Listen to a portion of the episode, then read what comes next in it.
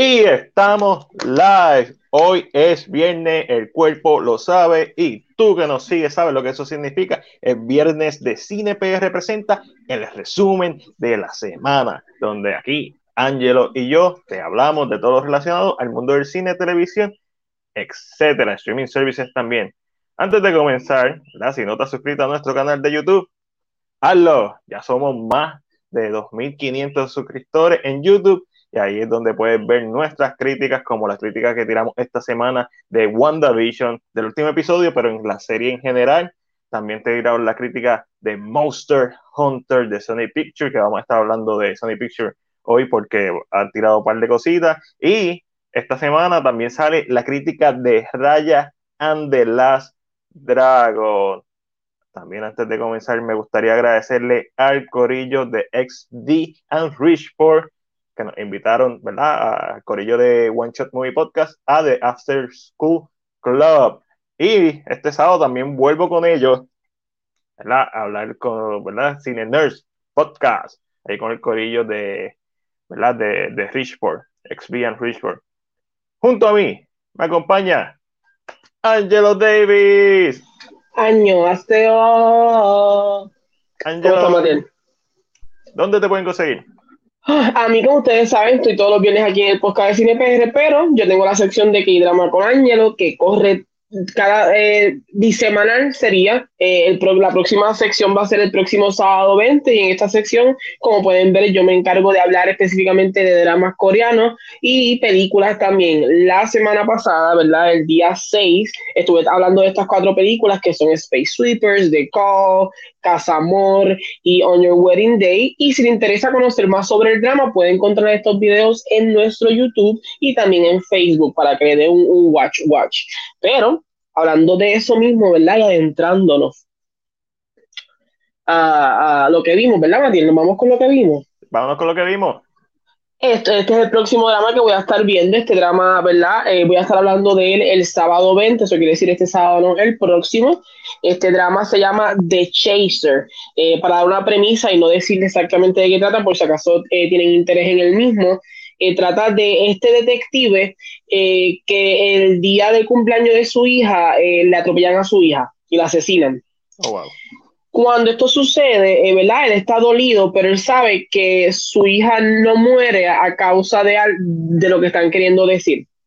Okay, okay. Él en su investigación se encuentra con que el próximo candidato a la, a la presidencia de Corea, que es el caballero que podemos ver a mano izquierda, está envuelto en esconder todo lo que está pasando, cómo la política se envuelve, los jueces y todo el mundo. So, ahora mismo estamos en, los primeros episodios son bastante emocionales, pero ahora mismo estamos en el chase, por eso se llama The Chaser, porque él se escapó y están, eh, están buscándolo. Él, él está, mientras él está tratando de investigar la muerte de su hija, eh, lo están buscando. So, ahora estamos en este chase, es bien interesante, es un drama bastante viejito, pero es, político, tiene como sus momentos de acción, así que eso es lo que estoy haciendo ahora mismo para el próximo sábado 20.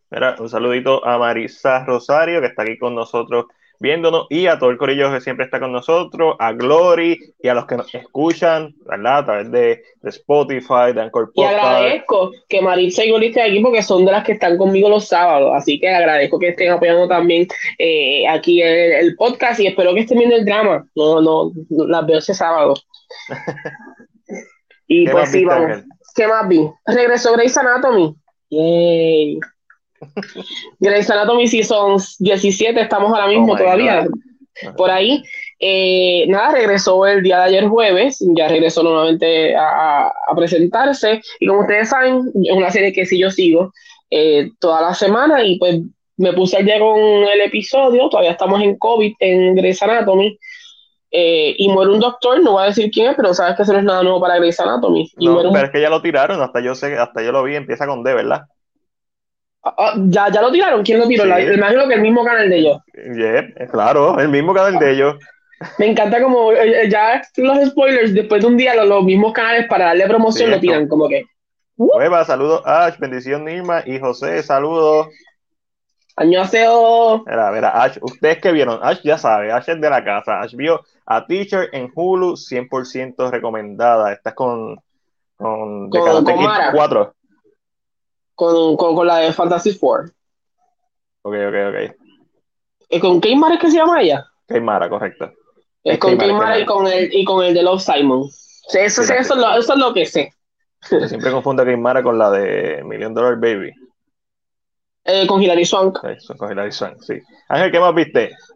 Eh, mire, mi gente, si usted tiene Netflix y quiere ver algo para su hijo, no ponga Charming. Oh, no ponga Charming. Eh, yo, lógicamente, yo muchas películas a veces las veo con mi hermana porque me dice, vamos a ver algo, y pues vemos cualquier cosa que tengamos o cualquier cosa que nos llame la atención. Y Charming, aunque tiene un buen cast, es una porquería. Yo en mi vida había visto una película animada tan mala. Wow. Yo, yo no sé ni cómo. Yo miraba a mi hermana más bien y yo le decía, ¿qué carajo estoy? Eh, o sea, no se entendía. Yo decía, pero ¿qué es esto tan fácil, tan simple que era la historia que ustedes hicieron con esta mierda? Pero esta película se ve que es peor que las películas de Barbie, porque algunas películas de Barbie están duras.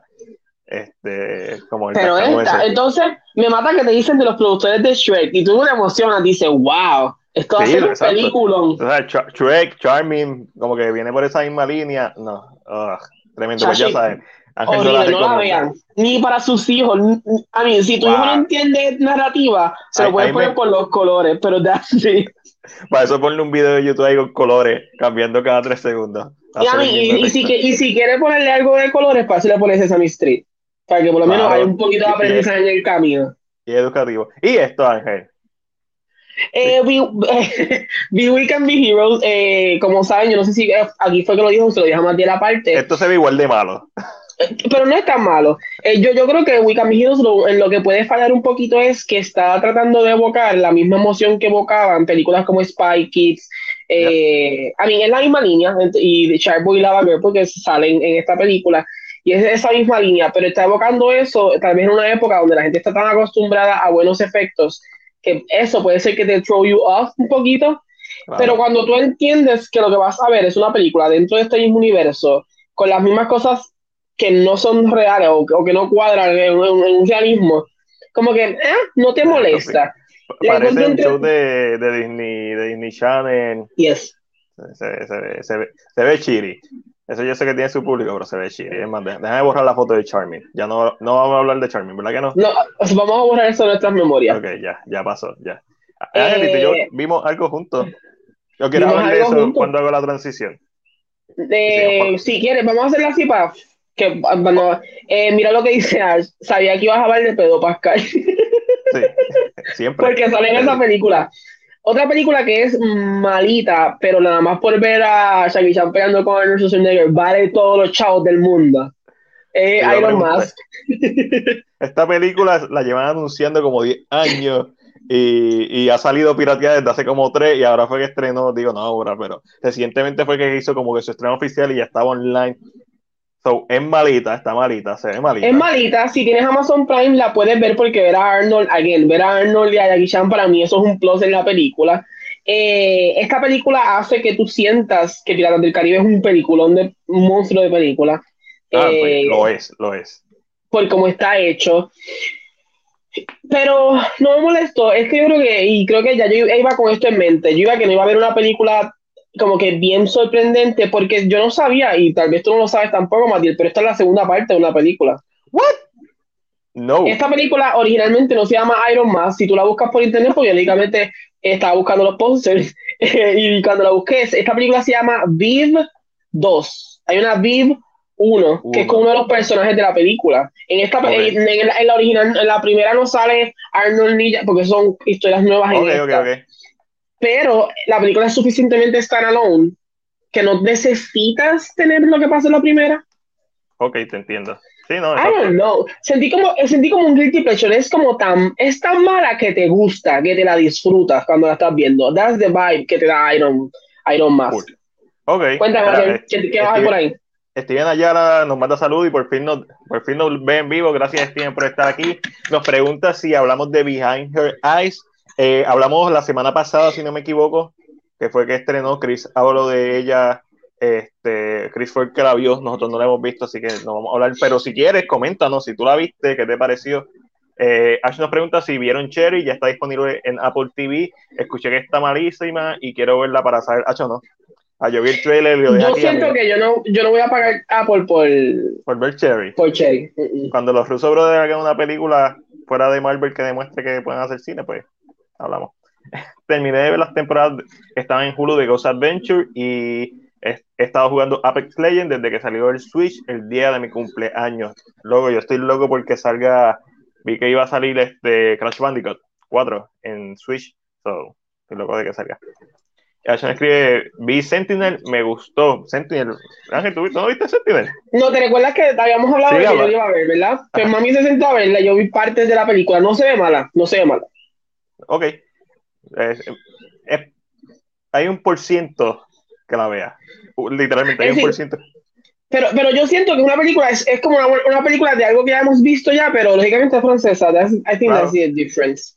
Ok. Eh, Ash nos pregunta cómo se sienten que no hubo WandaVision hoy. Ah, y le preguntamos, ¿verdad? Esa pregunta a todo el mundo, la redundancia. ¿Cómo se sienten ustedes de que no hay WandaVision? La semana que viene estrena The Falcon and the Winter Soldier. Eh, bueno, yo me siento bien.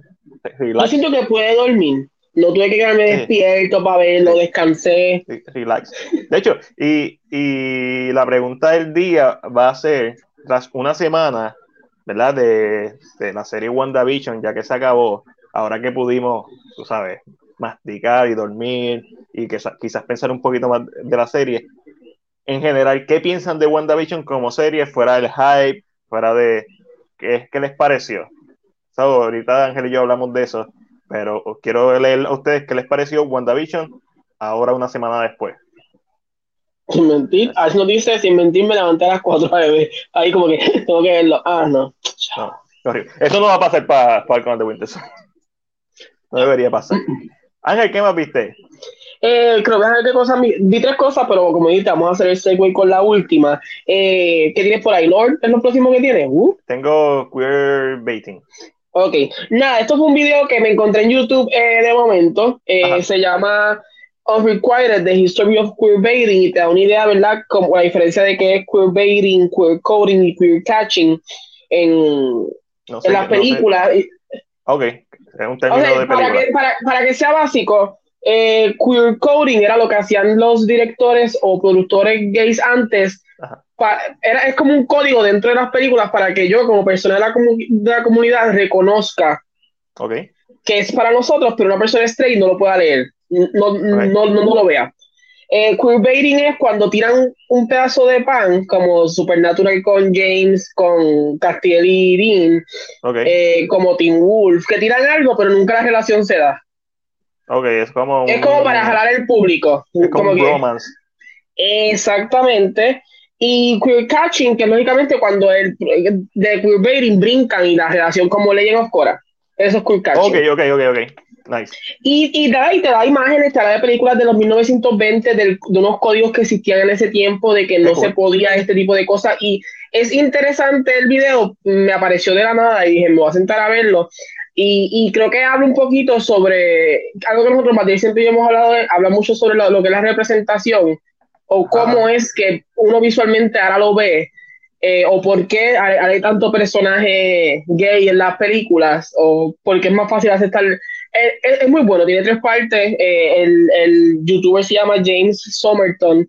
Así que si como que le gusta el cine y quiere adentrarse un poquito a esto, como que entender a veces cuando uno habla de esto, muy bueno. Me gustó, me gustó, me gustó. Nice. ¿Cuánto dura? ¿Un video largo o estilo ensayo? Eh, yo entiendo que es como un ensayo, porque no es ni un documental, aunque existe un documental sobre esto, que eh, tiene a Whoopi Wolver y a, varios artistas hablando sobre esto. esto. pero siento, ese mismo, The Cellular Closet, es un documental que este, el que él hizo, saca mucho. Casi la primera parte del, del video es sacando información de aquí. Eh, y, y, habla sobre eso, habla exactamente de cómo se adentraba en eso a la arte, cómo se usaba un poquito para como que... Y, y a, mí, a, mí que me gusta el cine, lógicamente esto es un tema que me gusta porque entonces aprendo un chin más de lo que sucede eh, en el cine. Y, pero es muy bueno. Eh, siento que dura más o menos 30, 30, 30. Voy a decirle que una hora y 20 si lo unimos ah, todo. Está súper bien. So, que es súper nice. Hablando de bromance, lo último, no lo último que vi, pero lo antes último fue Lord. Eh, Lord. Y, esto no va a hablar de esto. Ay, espérate. Es que, ah, es que no, no, lo tenía, no lo había escrito, te lo envié, pero nunca lo escribí.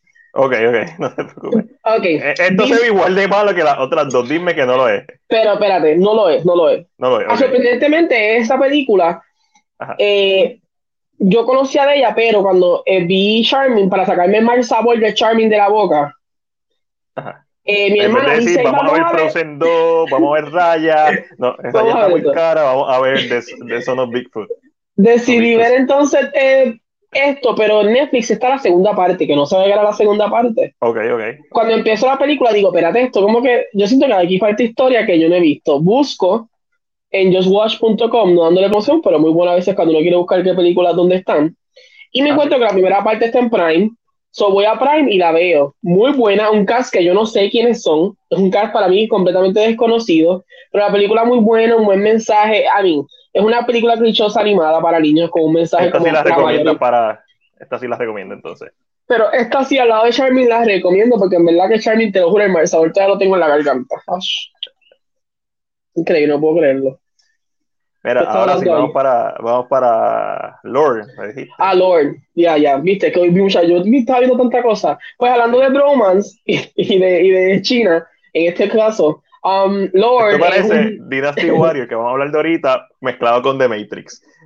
Amigo, casi, casi. casi, eh, casi. Ustedes saben, y, si no lo saben, se van a entrar ahora. Yo, yo, Ángel Rosado, mi guilty pleasure. Si usted me quiere enamorar, me pone a ver películas de fantasía china con malos efectos y yo estoy ahí. I'm there for this. A mí, me encanta. So Lord es una serie que, lógicamente. Es de China. Eh, específicamente y trata sobre este mundo donde cayó un meteorito que botó un fog o una nieblina que le dio magia a, a personas y a los animales los convirtió como en bestias. Okay. Eh, eh, ahí como pueden ver está el protagonista y es, es, que en este mundo hay siete magos que tienen mucho poder. Hay muchos magos, pero siete son lords dentro del mundo okay. y son los más poderosos y tienen un apprentice. Lógicamente yo estoy viendo esto por el bromance. Claro. Vamos a hablar claro. Esta idea de que ellos como que están juntos, se miran, se abrazan, como que se declaran en parte el amor, pero no lo dicen vocal, so I think I'm this for that.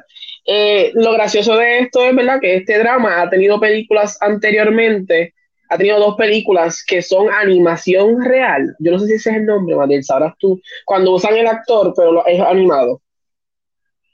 ¿Pero CGI o, o eh, shading? Se, eh, se parece, a mí, no con la misma calidad, vamos a aclarar, pero se parece a, a Final Fantasy, ese tipo de animación. Eso sí, ya, eso sí, ya, ok.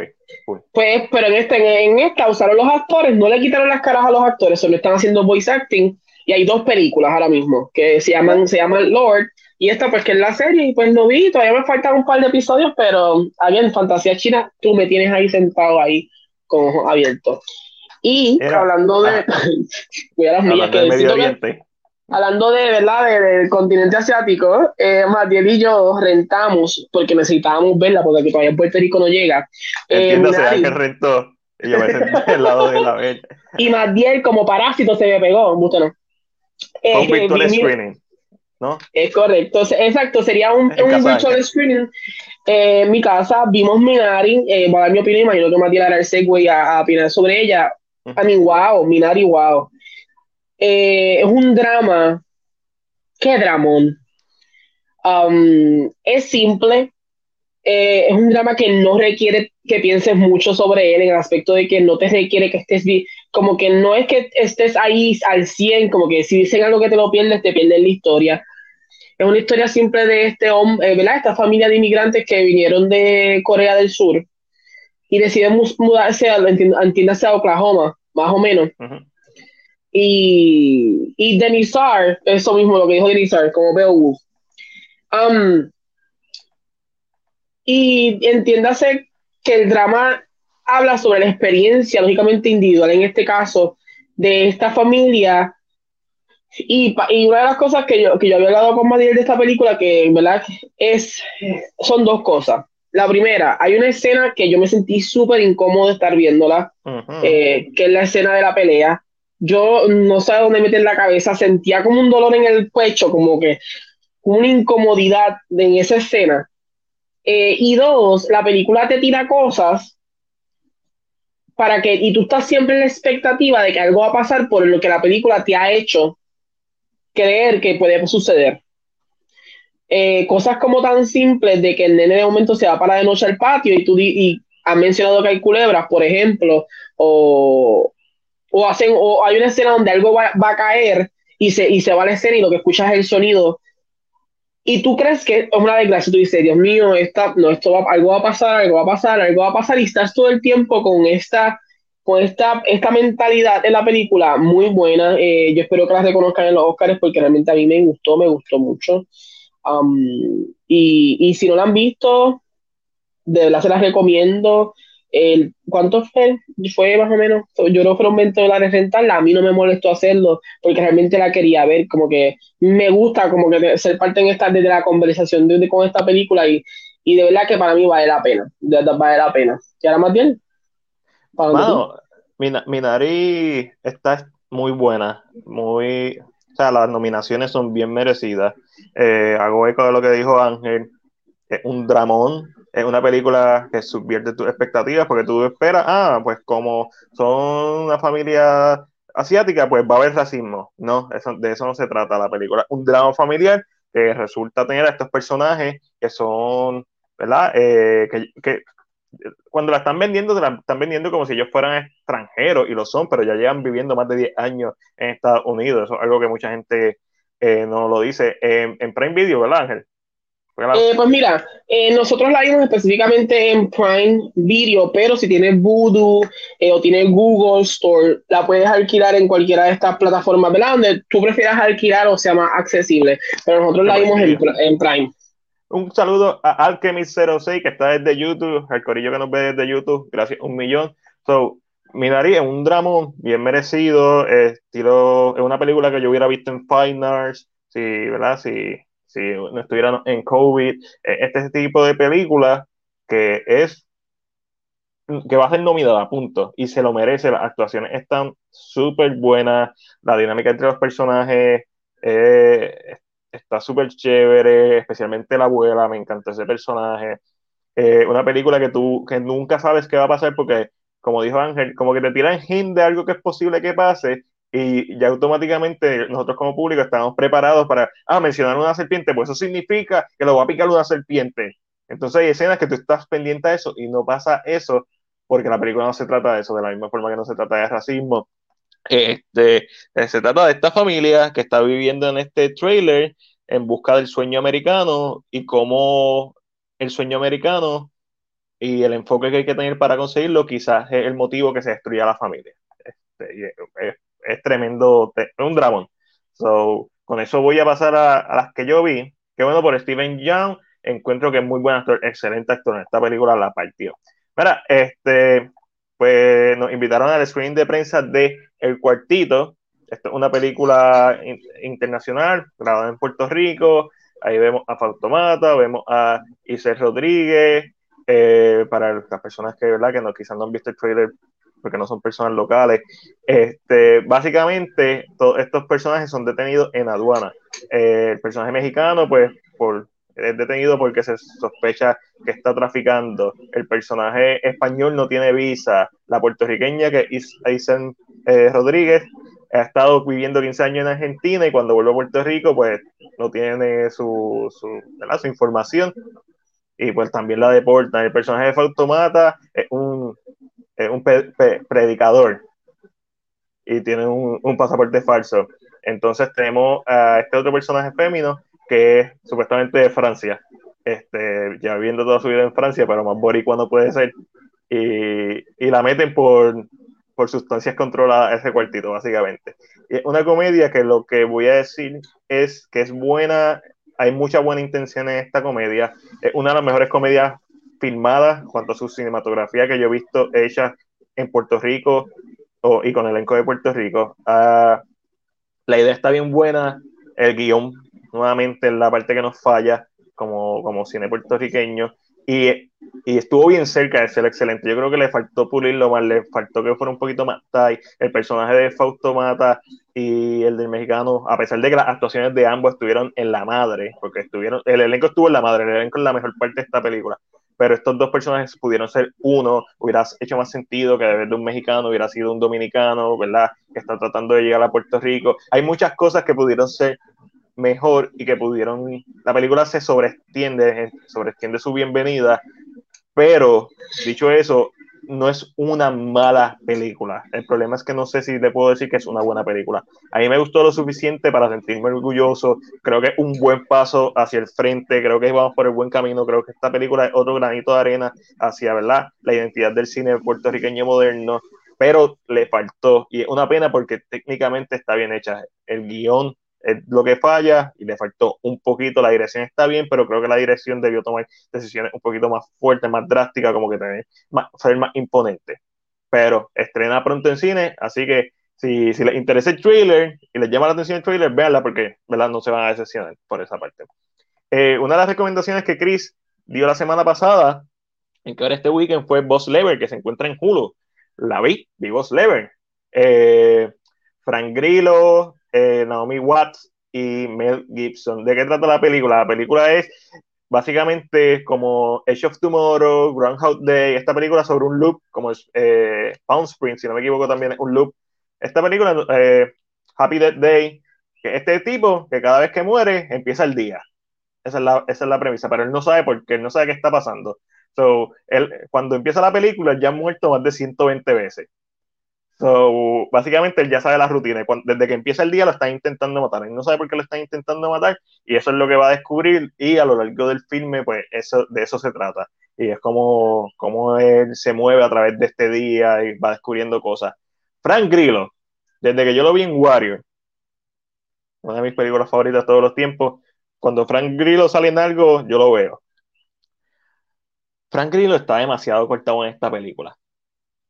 Yo, yo no les puedo hacer entender lo ridículamente cortado que Frank Grillo está en esta película. Es como que tan ridículo que es como, ¿por qué? Frank Grillo no es un nene, Frank Grillo es un, ya una persona, es un cuarentón.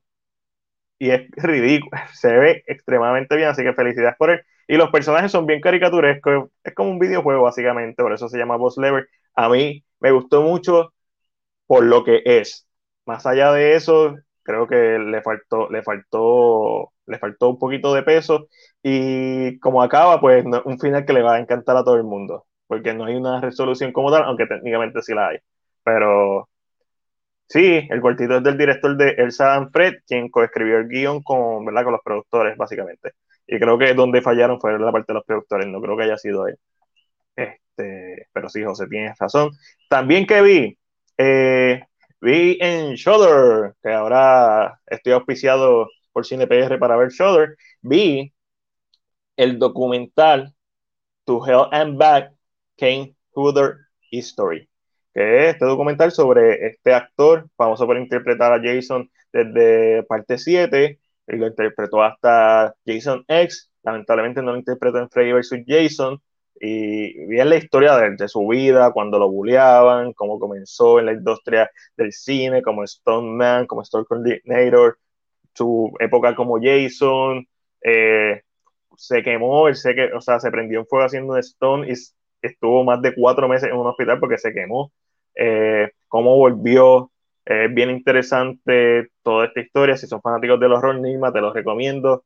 También empecé a ver en Shudder eh, Into the Darkness, que es un documental larguísimo, especialmente el que estaba viendo era el de ¿verdad? las películas de horror de los 80, pero cuando termine voy a estar hablando. Y también vi en Shudder The Burning, esta película, este slasher, copycat de Friday the 13 de 1981. Todavía no la he terminado, pero tenía potencial. O sea, yo voy por el minuto 40, la película dura 90 minutos. Eh, la voy a terminar. Creo que eso es bueno. la voy a terminar. Porque me gustó lo que vi, pero hablamos de ella bien la semana que viene.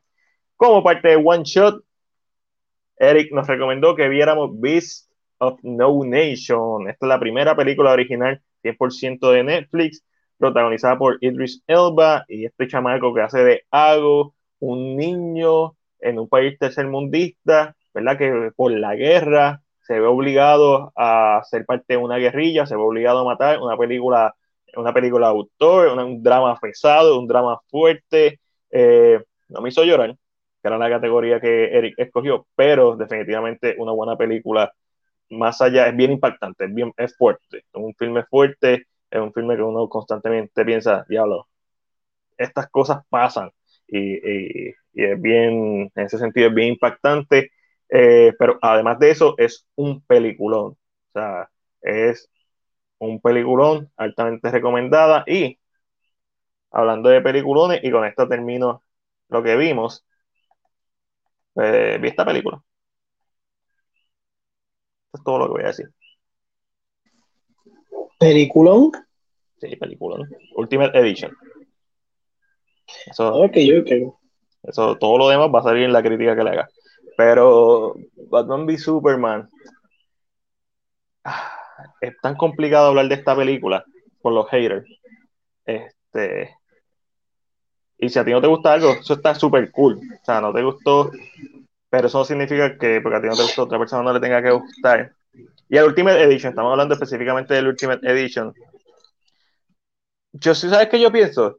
Y lo estaba hablando ayer. Uno de mis problemas con el NCU es, en, algunas películas solamente, es su codependencia de la historia que han montado, del, eh, del universo cinemático hay películas que ellos trabajan y funcionan como standalone y tú no tienes que ver ninguna película. El problema son las películas que necesitas ver las otras para, para que funcione. Y eso es parte de la experiencia del NCU y, y, eso es parte de lo magnífico del NCU. Pero como cine, imagínate que pasa un meteorito apocalíptico y lo único que queda es Avengers Age of Ultron. Y dentro de 100 años la descubre y la gente la pone, va a decir que esto. ¿Verdad? Como película standalone, a veces no es la talla. Y no es que sean malas, porque obviamente el sencillo se trata del universo conectado, pero le hace falta eso. WandaVision para mí funciona por eso, porque tú necesitas como que ver todo el sencillo, como que la, la serie se, se, defiende sola. Este, Batman v Superman, una película que uno tiene que ver quitándose todo el bias de lo que uno cree que, es Batman o Superman. Quitando, es, es bien complicado eh, hablar de ella un minuto y tratar de profundizar. Sí, Nirma.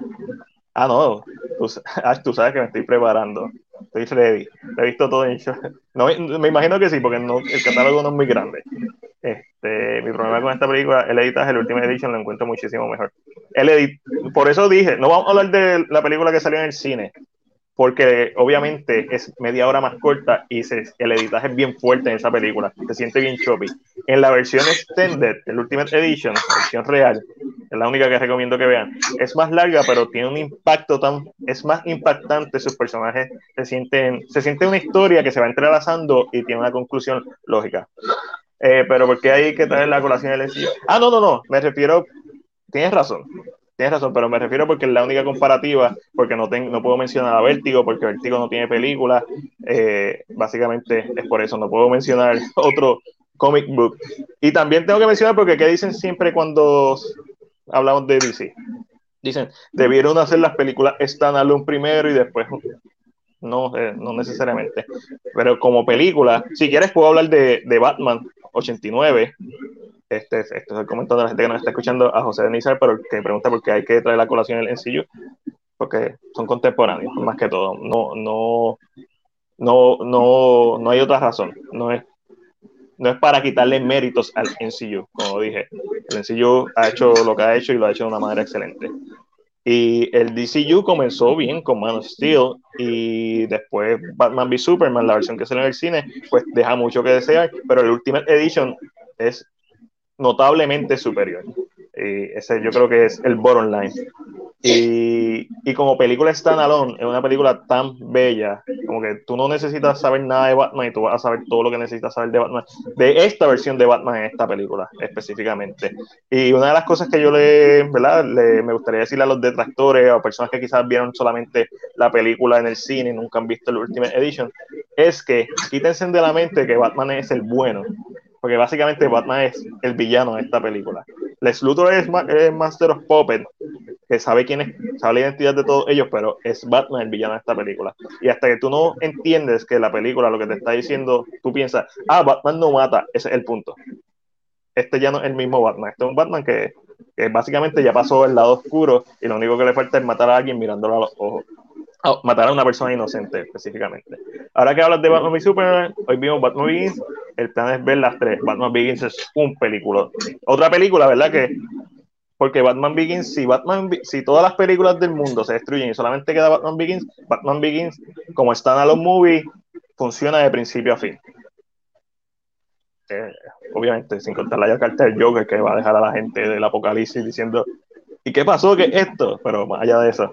Sí, yo cuando vi Batman y Superman en cine estaba sufriendo por los cortes y como no lograban conectar para presentar una historia con fluidez, el último Edition era lo que yo quería ver en el cine. Estoy de acuerdo. Es que yo digo, no hay que comparar con nadie. Juzguen el decidido por sus propios méritos. Estamos hablando de cine, José. Las comparaciones siempre van a existir. Ahorita Ángel habló de Lord y que fue lo primero que yo dije. Dynasty Warrior con Matrix las comparaciones. Estoy de acuerdo en lo que y, dice. Y, yo entiendo lo que dice José, pero a la misma vez entiendo que se está haciendo también para el público que tal vez no está, no está tan tal vez para nosotros es más fácil, pero un público tal vez que no está bien al pendiente, creo que es más fácil cuando tú comparas algo que le des una idea más clara. Cuando el, mejor ejemplo es lo de lore, lógicamente yo conozco lo que es una fantasía china, tal vez alguien no lo conoce, solo mezclo dos cosas para que tengan una idea de dónde está. A mí, entiendo, pero entiendo también lo que dice, como que los méritos de DCU pueden estar, eh, en cuanto a méritos, yes, yes, entiendo lo que, entiendo, entiendo la narrativa, entiendo la narrativa. Sí, sí, eh, eh, pero la comparación se hace simplemente, como dijo Ángel, porque hay personas que quizás no saben. No están, tan adentro en la conversación como nosotros. Y, y Marvel, definitivamente, como mencioné ahorita, no estoy hablando de Vértigo porque no tiene película, no estoy hablando de otra cadena de cómics, pero si hubieran más Sony, pues Sony Marvel, básicamente. Y no, y no vamos a hablar de Bloodshot. no, no vamos a hablar de Bloodshot.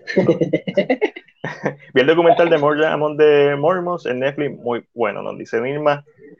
Eh, la tengo en mi lista para ver. ¿Cuál? José, Ultimate Edition o el documental. So, Batman y Superman Ultimate Edition, ya estoy ready para ver el jueves que viene el Snyder Cut. Y antes de pasar a ¿verdad? hablar más de verdad de las noticias que salieron. Quiero agradecerle a todo el corillo, ese, a, Ash, a John de Legacy Universe, a Segunda Alessandra, a Alessandra, a Segunda Alessandra, al corillo de Legalmente Nerd, a Express, a Vanetti, a Denis de la Oficina Geek, a Eric de Atavi TV y en especial a my man, Manny de Geekspot, por ¿verdad? unirse a este a esta cosita que estamos haciendo, a este pequeño countdown que estamos haciendo, cuentas regresivas ¿verdad? Con el con donde todos los días estamos compartiendo eh, un arte hecho por Manny de Xspot, así que un millón de gracias por eso. Y, ¿verdad? En celebración a lo que es Zack Snyder Justice League, esto no tiene que ver con la calidad de la película, tiene que ver con unirnos, tiene que ver con, ¿verdad? Con la con ser páginas unidas, con que nuestro público se da a conocer, con ayudar a otras páginas que quizás no tienen tanto público, con celebrar, ¿verdad? El, este movimiento. Es, es más que todo es estar unidos porque además de ver películas y hablar de cine, es importante que nos unamos como comunidad, es importante que aprendamos a respetar opiniones diferentes, es importante que no haya tanto hate, que no haya tanto hater, este, porque eso nos quita mucho como comunidad. Y no es que no nos va, y no es que nos guste todo, porque yo tampoco estoy de acuerdo con, ah, me gustó todo, no, esa, sino, pero que se pueda discutir de una manera bien cool, de una manera profunda, que, que, nos vayamos más adentro de lo que es el cine, así que le doy las gracias a todo el corillo, a los nueve que están ahí. Lamentablemente, ¿verdad? Pues no pudimos invitar a más gente, pero eso no significa que los que no están ahí, ¿verdad? No, no los queramos, los queremos a todos por igual, pero en especial a estos nueve que dijeron aquí presentes, un abrazo, seis días para ver Zack Snyder Justice League. Y, uh, le pregunto, caballero, Ángel, José nos pregunta, José Denizar nos pregunta, ranking del DCEU. Eh, a, ver si me, a, ver si me, le pone el orden. La primera, Man of Steel. Man of Steel, by far. La segunda, este, Wonder Woman para mí. No, para mí, Batman v Superman Ultimate Edition. Después de verlo otra vez. Para mí está la 3. No es que no la vuelta a ver. A mí está la posición 3. No es que no la vuelta a ver. Wonder Woman está en mi 3. So, ahí está eso. Después de. Estoy pensando qué películas son, espérate, porque el mundo se me eh, Suicide Squad, Shazam, ah. Aquaman y. Y, Just, y Justice League. Y Justice League es lo que queda. ¿Eso es lo que queda? Que pues Shazam será la próxima. Tu cuarto es Shazam. Eh, wait, ¿no hay más ninguna? Ok, cuarto Shazam, cinco Birds of Prey. Ah, Birds of Prey, no. Eh, mm. ¿quiénes, me quedan? Mi cuarta Aquaman, mi quinta Shazam, mi sexta no. Birds of Prey. Yo no, a mí yo no pude con Aquaman. Yo, yo creo que, no sé si es por mí, pero yo creo que es una de las más que yo odio. No sé por qué. Y que yo creo que fue que me desconecté tanto de la experiencia. A alguien, y eso no, a la gente le puede gustar, pero yo me desconecté tanto de la experiencia cuando la estaba viendo, que como que. A, mí me parece que, que, a mí con Shazam me pasa lo mismo. Shazam para mí está sobrevalorada. y más de una vez, me gusta, cada vez que la veo me gusta menos. Yo creo que es este eso también. Yo creo que también es que yo no he repetido películas. Yo la he visto una vez y creo que esa es la experiencia que tengo todavía como pasó cuando vimos, cuando, o sea, como cuando uno hace rewatch ahí es como que dice, espérate, eh, Wonder Woman 84, diantre. Está, te falta Suicide Squad, Justice League y Wonder Woman 84. Esas son, las esas son tus últimas 6, 7 y 8. Suicide Squad, aunque no me gusta, la, la voy a dejar encima de las otras porque siento que sufrió por el editaje, por las manos de Warner Bros. Y siento que tal vez estaba ahí lo que, lo que debía y como que Mm, me voy entonces con. ¿Qué me queda? Justice League y. Y Wonder Woman 84. Eh, no, yo, yo, creo que me voy con 84 y Justice League. A mí ahora mismo última siendo Justice League. Eh, esto, estoy disparando de la baqueta. Ah, Tal vez si me siento y la vuelvo a ver, me cambia la, lista entera, pero. Exacto, exacto. Yo, por lo menos, yo escogí Batman v Superman eh, Ultimate Edition porque para mí es la única versión ¿verdad? que se debe considerar, que es la versión del director. Este, mi séptima va a ser Wonder Woman 84. Yo no me gusta esa película. Y Justice League de 2017 definitivamente es la peor película del MCU, del MCU de DCEU. Gracias, José. Este, el DCU, eh, además de ser una película decepcionante, cuando uno sabe todo lo que pasó detrás de ella, yo creo que es hasta peor, bien, es bien complicado. Eh, José nos escribe, su ranking es Wonder Woman. Ok, eh, eh, leí Wonder Woman 2 y yo, pues está bien. Wonder Woman, muy válido. Shazam, ok. Aquaman, Wonder Woman 84, Man of Steel, Batman v Superman, Justice League, Suicide Squad y Versus Prey. A, a, José no le gustó Versus Prey. Este, si no has visto Man of Steel, mi recomendación es que la, que la vuelva a ver para quizás cambie tu ranking. Estos rankings a mí cambian todo el tiempo, pero eh, Man of Steel siempre ha sido mi favorita del DC yo pienso que es una de las mejores películas del género en general. A mí me gustó mucho Versus Prey, no entendí el por qué a mucha gente no le gustó, se siente bien Harley Quinn. Eh, a mí me gustó Versus Porque el problema está ahí, Harley Quinn sí funciona, la película no. Harley Quinn, Harley Quinn es lo mejor que tiene la película. Yo creo que Mark a, a, Black Mass en esta película y el actor yo, Iwan McGregor. Yo pienso que, ah, si, aunque es lo mejor y es la mejor versión de Harley Quinn que hemos tenido, al momento. live action. Live action, claro está, claro está. porque es la eh, única. No, pero comparativa con la, con la otra versión que tuvimos. Um, eh, porque se siente más en su. Se siente, hay como. más accurate, yo siento. Eh, yo entiendo que ya lo, lo demás de la película como que para mí como que no me encantó ya me encantó y me hace un corte Harley Quinn cut de of Prey y me lo voy a disfrutar pero con lo demás a mí no me a mí no me no está todas estas películas, después de Justice League, mano, eh, se siente la mano de Warner Bros. Desde Suicide Squad se siente la mano de Warner Bros. Pero tú sabes, la edición, cuando tú mandas a editar a gente que lo que te hace es trailer, que fueron los que hicieron la edición de Suicide Squad, es gente que lo que hacía era trailers y se nota.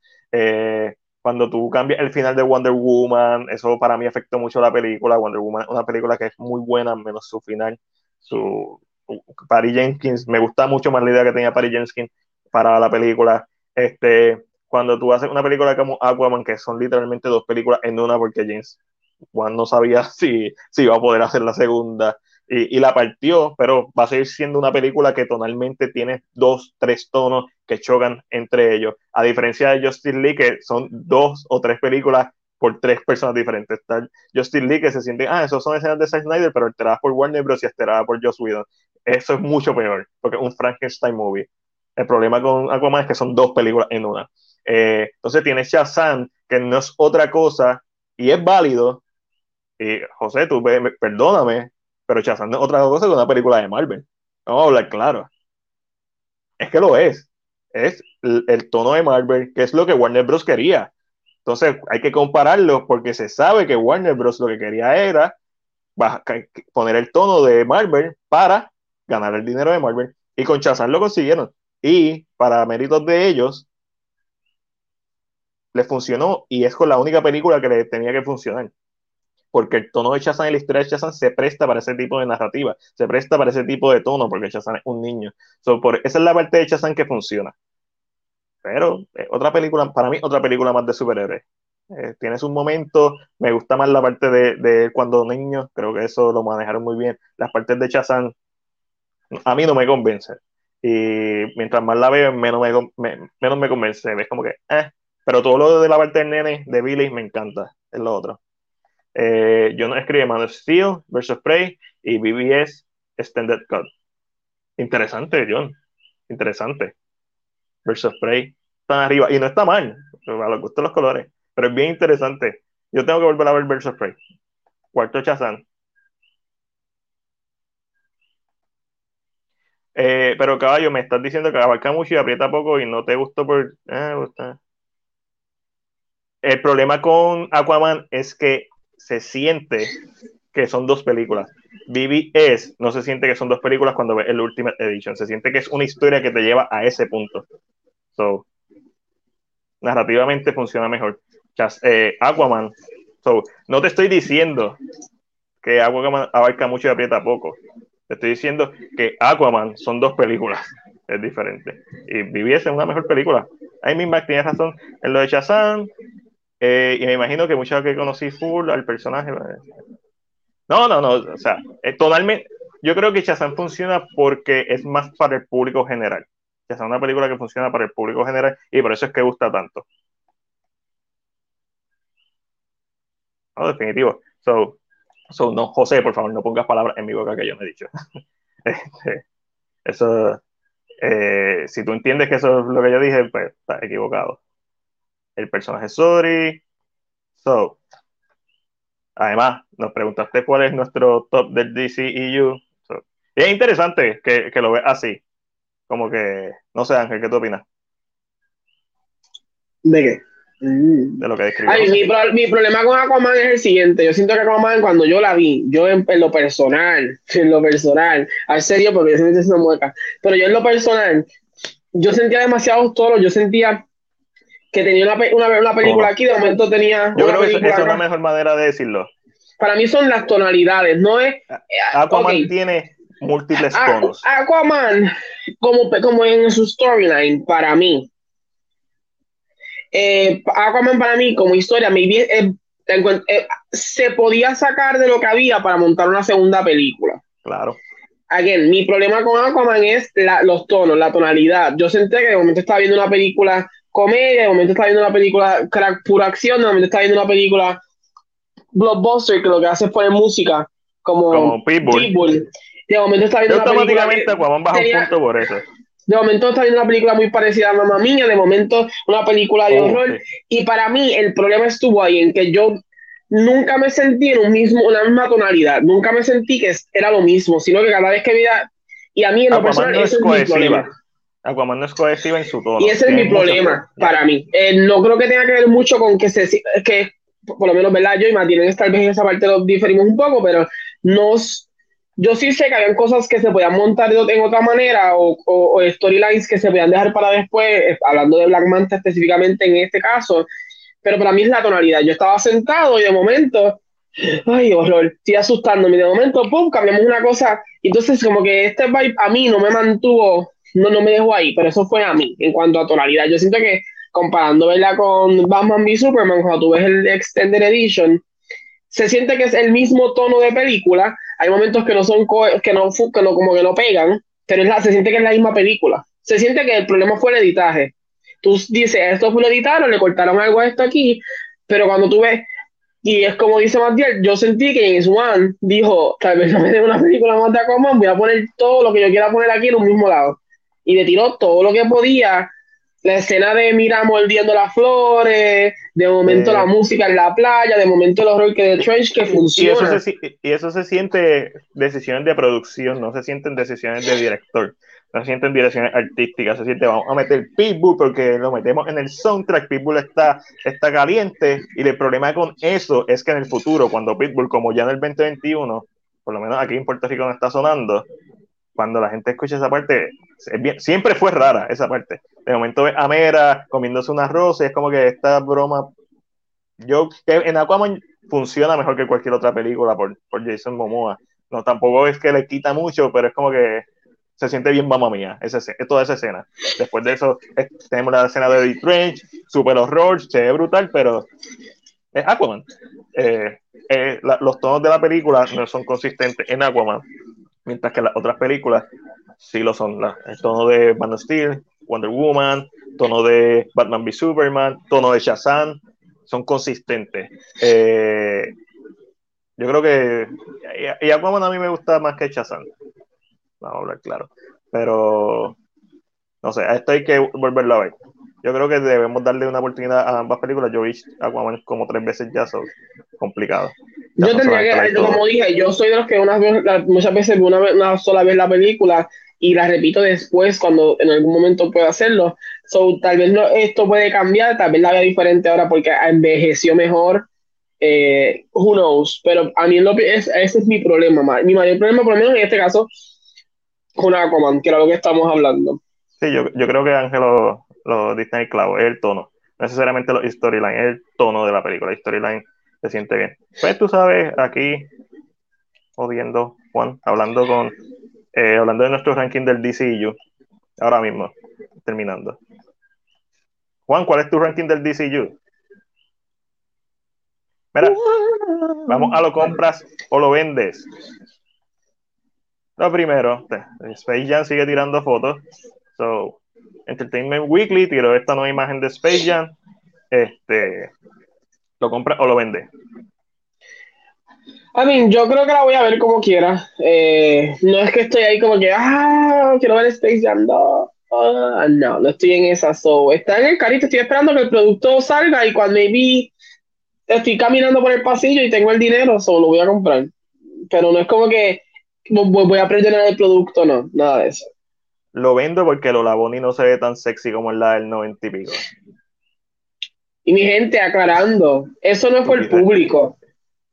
Lo de Lola Bonnie no fue una cancelación del público, fue el director. Y yo siento que en parte, en este caso, en el caso de Lola Bonnie, si esa es la visión que tiene el director, hay que dársela al director, hay que tomar la rienda de cómo pero como que en la conversación de cancelación, de cultura de cancelación, todo el mundo está pensando que el público fue el que quiso cancelar a Bonnie. Y no es así, no fue así. Es el director quien decide por su propia ideal o, lo que él mismo pensaba, él decide cancelarlo. Just in case, tipo.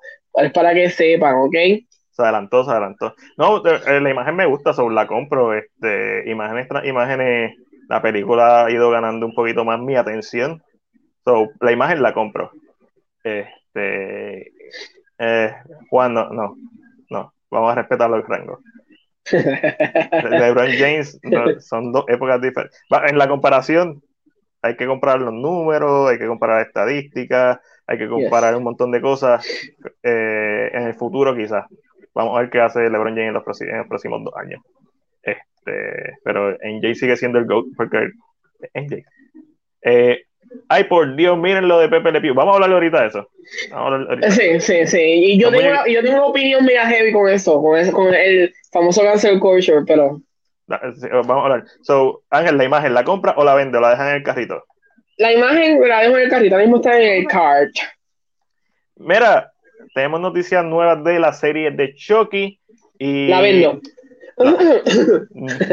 Devon Sawa, Final, de Final Destination, se une al elenco de la serie para televisión de Chucky. ¿La compro?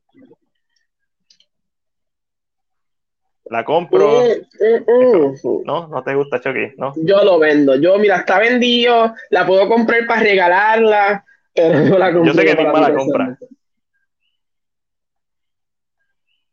Ah, pues ahí espérate, a José Denizar le acaba de contestar, no, no sé si fue a Juan, aquí. vamos a hablar de comparación, José.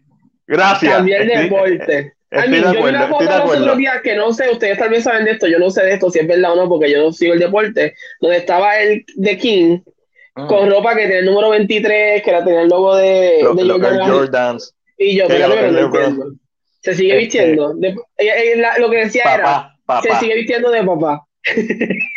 yeah, that's it. So, I don't know. I don't y know. esto no es por quitarle mérito a Karina Abdul-Jabbar, a Larry Bird. O sea, hay un montón de, de baloncelistas bien cabrones, bien élite, eh, pueden estar en la misma conversación. Influencia. ¿Quién tuvo una primera película de Space Jam? Vamos a dejarlo ahí. Este, lo de Lola Bonnie es estúpido, pueden verla así de sexy, en otro lado, like, por Dios, claro José, deja de estar promocionando el hentai aquí. Eh, pueden verla en otro lado. ¿A qué te refieres que la pueden ver así en otro lado, José? Aclara, escribe con las cosas. Eh, pero aquí es lo que yo digo y es lo que yo entiendo. Si hentai, eh, hentai sería Beastars que debe haber una versión debe existir, no sé, no, no vamos a adentrarnos en el tema de, de, ah, vamos a hablar de Rule, 30, Rule 24 no sé Rule 24 no sé, es que no sé alguien que diga el número y no sean chango, ustedes saben de lo que estoy hablando Rule 34 Gracias. Sí, un hombre, ver, un hombre, un macho alfa de verdad. Rule 34 con Lola Bonnie. Debe existir, debe existir, sí. Debe existir. Ey, la compro, ¿viste? mi hermana, mi hermana ha comprado el eh, claro que sí. Tengo que verlo, sé que está en Netflix, lo quiero ver, de las Un documental. cuando LeBron tenga un documental hablamos. Esto es fácil, si en James no habría un Kobe ni un LeBron. Es la verdad. José, yo creo que tú, no, ahora necesariamente, pero yo estoy loco porque se haga una película de Kobe. Un, un, un biopic. No, no necesariamente ahora. Pero, ¿sabes? Estaría bien interesante con el con el cortometraje que ganó que ganó el Oscar de Kobe, que es animado. Ese, ese cortometraje está tan duro. Hey Mac, habla de tentáculos. No, no, vamos a hablar hoy de tentáculos, no vamos a hablar de, de Oscars, pero, pero hay un par de cositas. Lo hizo Papá Jordan. Tú sabes, toma. Pero aquí está, aquí. Uno de los querendones. El Aya Licea. José, no duda que existan cosas de Lola Bonnie en el internet. El internet es un lugar bien raro. Yes. seguimos. Sí, hablando, de hentai. No, me va imágenes para ah, No, no estamos hablando de hentai. Estamos hablando de la cuarta película live action de Rurouni Kenshin Samurai X, que de verdad presenta sus nuevas imágenes. Se ve, se ve muy para los que no saben, en estos momentos, si no sabían que era, existía, la primera está en, Funimation, las otras dos, la 2 y la 3, se encuentran para rentar en Amazon Prime por $3.99, así que si no sabían, se, se está, enterando en estos momentos que existe este, este live action, ahí lo, lo puede, ¿verdad? Están accesibles. Y las, estas imágenes, ¿verdad? Y el trailer salieron y se ve muy, muy, muy bien. El cuidado que han tenido con esta adaptación del manga ha sido impresionante. Eh, yo recuerdo que vi la primera, creo que vi Tokyo Inferno, la tercera nunca la he visto, y esta es la cuarta que se llama The Final, y la quinta, que se están grabando back to back, se llama The Legends Ends. Peliculones, quiero las copias físicas de estas películas. Digo, voy a comprarme la primera y si me gusta me compro la segunda y así sucesivamente pero. Yo esperaría como que un paquete de las 5, como un package especial, no más Es que como tú sabes, esto es diferente, no, sé, no sé si eso pase, pero si pasa estaría durísimo. Ahora mismo la imagen, la imagen es brutal y las escenas de acción de esta película están en la madre. Esto es de las mejores adaptaciones de un manga que yo he visto, slash anime que yo he visto. So, lo mega compro. Y ahora sí, no tuvimos que esperar mucho. Descansa en paz, Pepe Le Pew. ¿Qué tienes que decir sobre esto? Yo no, yo no sé tu opinión, por si acaso. esto no lo hemos discutido.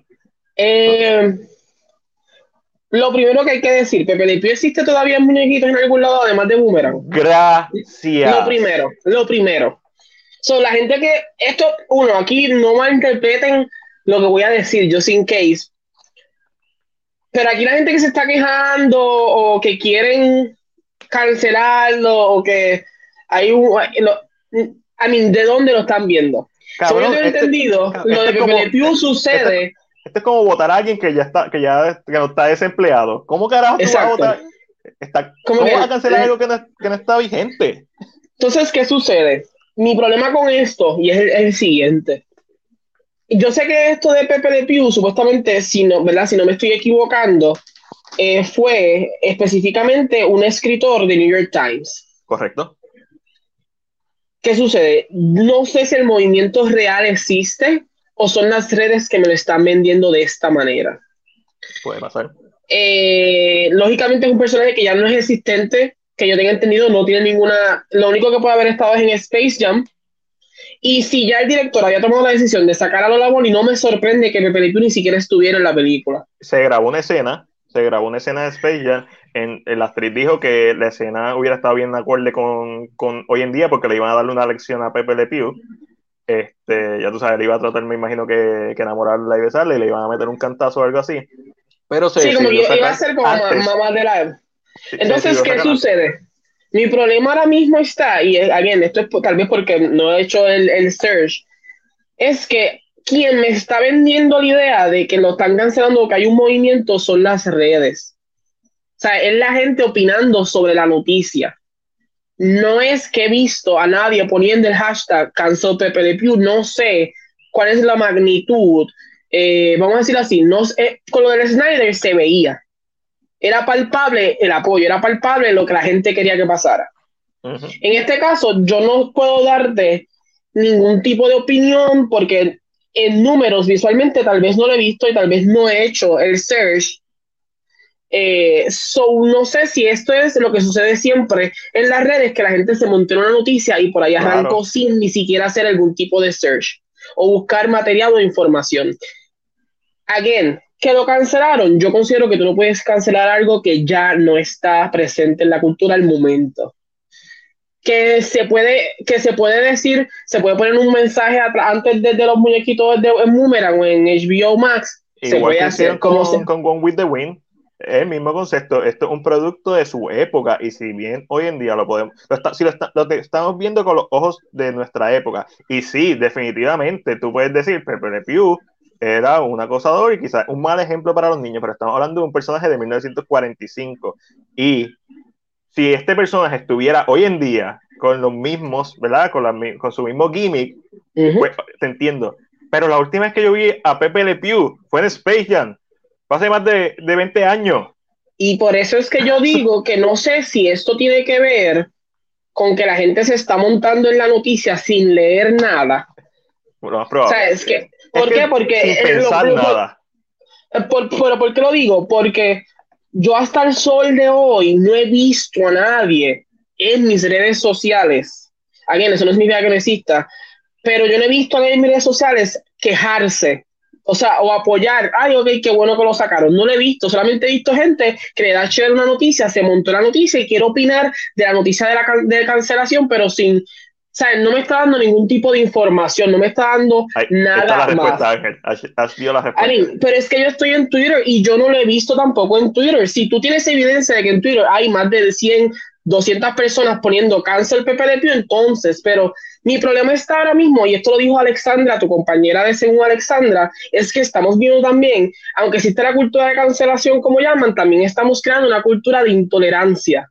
Claro y la gente se está montando en esta idea de que el cancel culture es nuevo, cuando no lo es, porque cuando yo era chiquito, Chucha no se podía escuchar. Los Pokémon eran del diablo, los libros de Harry Potter se quemaban. La diferencia son las redes sociales. El cancel culture no es nuevo.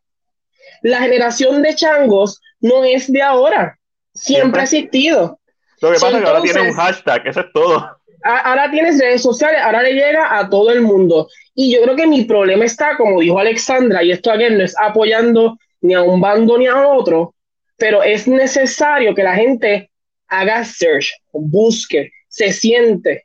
Porque eh, un mejor ejemplo de esto, un mejor ejemplo de esto, y es que lo he visto en diferentes posts, eh, es que alguien mencionó sobre Apu. Uno de los ejemplos fue Apu. Ah. Pero yo en lo personal no puedo hablar de, la, de lo de Apple porque quien se quejó es una persona de la cultura y yo no puedo hablar de una experiencia que no es la mía. Claro. Aunque, aunque yo no lo encuentre normal o que yo diga, no entiendo lo que están haciendo, ay, ¿por qué se molestan cuando se quejaron de Apu? Apu específicamente fue una persona de esa comunidad y yo no puedo ponerme en esos zapatos y decir nada a base de eso, pero entonces, again, el problema con Pepe, lo mismo. Eh, eh, lo, dije lo de lo Labori también porque fue lo mismo, la gente está haciendo sonar que lo Labori la canceló el cancel culture, por decirlo así. Y según yo tengo entendido, fue el director quien tomó la decisión. Pero se montan en este tren de pasar información de que, ay, esto es lo que estoy viendo, esto es lo que estoy viendo. Pero hasta ahora yo no he visto, te lo juro que no he visto. Y me voy a sentar a ver si existe un hashtag cancel Pepe y hay más de mil comments. Bueno, esto para mí es, como mencioné, el contexto es todo. Y esto no tiene ni ton ni son, esto está totalmente fuera de contexto porque cancelar algo que no está vigente, que no está presente. Y mira, y, antes de que tú sigas, mira lo que puedo decir José. Por ahora no hay un hashtag con lo de cancel Pepe de Pew. Ah, ah ¿ves entonces qué sucede? Eso quiere decir que la gente, la gente, se montó en el medio, le creó, le, le creó tracción a un personaje de Space Jam. ¿Y qué es lo próximo que va a salir? ¿Space Jam 2? Space Jam. A mí, a mí no me va a... A mí no me va... A mí eso lo que significa que la gente es bruta en las redes sociales. Ah, y, y, tiran cualquier cosa y se montan en el tren de que, uh, existe, pero entonces también están creando una cultura de intolerancia y de falta de, de sentido común al buscar información. Claro. y yo creo que ese es eh, mi problema con. A mí, yo estoy con lo que te dije. Alexandra puso un post y para mí fue perfecto el post que ella puso. Sí, sí. Este, estoy, estoy de acuerdo. Esto no. Eh, esto es una ridícula. Este, como, como le estaba diciendo a Angelo, por ejemplo, ahora va a llegar el nivel que van a buscar actores que ni tengan redes sociales porque hasta por respirar se ofenden. Hashtag todos somos Ezra Miller. Eso es lo único que tengo que decir. Pero también nosotros somos culpables de eso. Claro. Porque nosotros seguimos regando la noticia sin ningún tipo de. Eh, ningún tipo de veracidad. Y nosotros somos culpables también de esta cultura de intolerancia donde las opiniones diferentes son criticadas. Si tú no opinas como yo, no te debo tener en mis redes sociales. Y yo creo que eso es bien malo porque la una opinión diferente ayuda a, que tú crezcas como persona. So, como dijo José, voy a hacer el search. Yo no siento que Twitter realmente canceló a Pepe Le Pew, sino que se montaron por ahí y arrancaron con este, esta narrativa si hemos visto cancellations, hemos visto como que culturas que se han molestado anteriormente, los cristianos en los 90, ya sabemos, chucha, chucha era una cosa que, ¿cuántas veces no intentaron cancelar? Ajá, complicado, complicada la cosa. Mira Ángel, esta semana salieron como mil posters de Godzilla vs. Kong, este es mi favorito y salió uno del el póster IMAX, eh, ¿lo compras o lo vendes? Eh, he visto mejores posters que ese. A mí me encanta este póster. Creo, que, me, creo que, el de IMAX fue, me gusta mucho ah, porque están los dos en dos esquinas como que. Sí, ese, está, ese está muy duro. Pero eh, para mí es el mejor, el de IMAX hasta ahora. Este, de los que salieron así random en la, en la semana, este, este me gusta mucho. Pero a me encanta cómo se ve. Es algo que no hemos visto, como que sí, está enfrente. Hemos, hemos visto variaciones de este tipo de póster, pero como está hecho diseñado este póster, me gusta mucho cómo lo ejecutaron, yo lo compro. Lo compra, lo compra. Sí.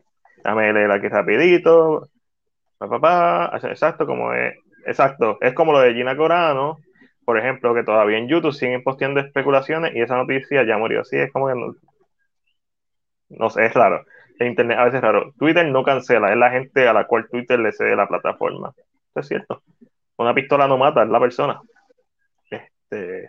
Ángel. Yes. Dynasty Warrior. De hecho, Déjame, déjame, déjame chequear algo aquí rapidito. Vamos a hablar de Dynasty Warrior. ¿A ti te gustan las cosas chinas, con efectos malos, basado en el juego del mismo nombre? Sabes que me voy a sentar a verlo, eh, no importa cuán malo sea, es una fantasía china, como dije, a mí tú me traes una fantasía china, I'm there for it. I'm there. I want to see it. I want to see magic. I want to see them fight in the air. Lo cool de Dynasty Warriors como juego es que empieza tratando de hacer esta mezcla de fantasía con historia histórica, porque da redundancia. Eh, entonces tenemos a Lubu, que este guerrero y es un, personaje bien importante en la historia china, y con todos estos otros personajes que, que están en el caballo Lubu, con su famoso caballo rojo. Este y mano, la voy a ver, pero por el momento, por el momento la vendo. Pero, pero vamos a ser claros, esa película no es para el mercado americano. Se nota ah, claro que. Es, es para los, los jugadores y para China. Es como que para China. Entonces, si te gusta ese cine. Yo digo, I mean, lógicamente conocemos la noticia, porque lógicamente las redes nos permiten ahora conocer muchas cosas, pero no, John, eso es otro movimiento. Eh, pero a la misma vez, cuando yo vi el trailer, yo sentí que iba a haber algo como que con, en inglés, no ningún nada, era chico, y yo sí. Uh, pero, I mean, I love it. I, yo, yo, estaba tan emocionado. Y yo, ¿sabes cuánto yo no juego Dynasty Warriors?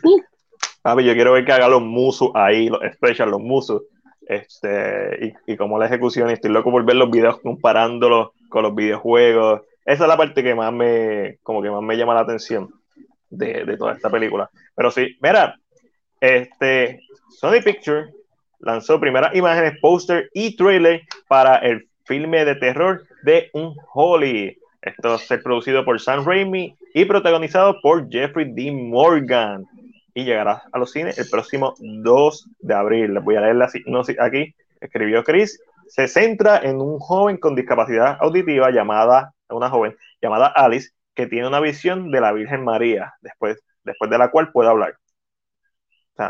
Tiene la visión y milagro, habla. Escuchar y supuestamente curar a los enfermos. Naturalmente, se corre la voz sobre la, la, milagrosa joven y un reportero deshonrado, Jeffrey D. Morgan, visita a Alice con la esperanza de descubrir la verdad pronto se encuentran preguntándose si los eventos son divinos o algo mucho más siniestro. Esto suena a un in-between entre The Ring y, y The Sources. No sé, me gusta. Este, Ángel, ¿viste el trailer? No ve, no lo ve. No, no, no lo quiero ver, no lo quiero ver. Pero o sea, ¿por qué me preguntas si vi el trailer cuando tú conoces que yo, Ángel Rosado, Angelo Davis, el papacito de CinePR, eh, no le gusta el horror. vamos a verlo entonces. Ahí va, me quieres poner el trailer y yo aquí me voy. Vale. No, ay, ay, ay, espérate, ¿de quién es esto? ¿Quién es el estudio que está? Sony. Sony Pictures, Sony Pictures, son panas, son panas. Ah, bueno, tengo. Vamos a ver, vamos a ver por encima porque si no, ya, vamos a ver que, lo... que no tiene audio. Es mejor dejarlo sin audio. No me importa el audio. Ay, mira, señor. Está muy alto, está más alto que nosotros.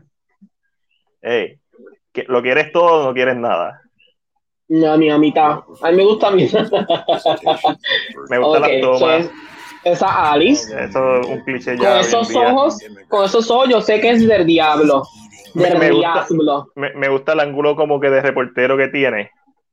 Me gusta mucho lo que estoy viendo en cuanto a ese ángulo. Lo están viendo como que ok, vamos a investigar esto y se vuelve un fenómeno mundial, obviamente. Gente, aprendan de Jeffrey D. Morgan, de, Jeffrey D. Morgan. Primero lean las cosas, busquen como reporteros, no seas moro, usted no sigue más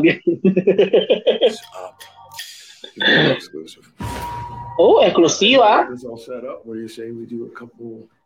Mm. Se siente como de ring. Mary wants to reach as many okay. people as possible. Okay. Mary. Alice. Él me, él me encanta. ¿El qué? Él me encanta. There are people out there that don't believe in your miracles. How would you respond to those folks? No me creen. Lo voy a levantar. Ay, Cristo, Señor. ¿Y por qué ya no? A, mí, espera, yo me pregunto, pon pausa, Matiel. Yo me pregunto, si tú sabes que una persona y dice Jeffrey Watt Monga, Jeffrey la tiene Monga, lo más seguro en esa parte la tenía Monga, no me sorprende. Um, pero yo me pregunto. Jeffrey D. Morgan se ve muy varonil para tener la Monga. ¿Tú crees? Siempre tiene que tener duda. Estamos ahí, Ángel, con concentración. Mira, eh, yo me pregunto, ¿por qué en estas películas, si saben que alguien va a hacer un milagro, no llevan a la persona al médico en ese mismo momento para que mientras está haciendo el milagro estén viendo lo que está pasando en el cuerpo? Como que, ¿no? A mí. ¿No? Eso, Ángel, estás pidiendo mucho. Ay, no, no. Eso va a pasar. Se acaba, se acaba la película, se acaba la película ahí mismo. Ay, Dios mío, Señor. La Virgen María. Ay, ay, ay. Mm. I have read several libraries. mami, sobre la Virgen María. San Lili, la mujer del diablo. hasta, hasta, hasta ahora me parece que más un thriller eh, sobrenatural que otra cosa. Y lo más seguro, la película puede también cuestionar un poco la religión. Lo cual, si se usan eso también me puede gustar.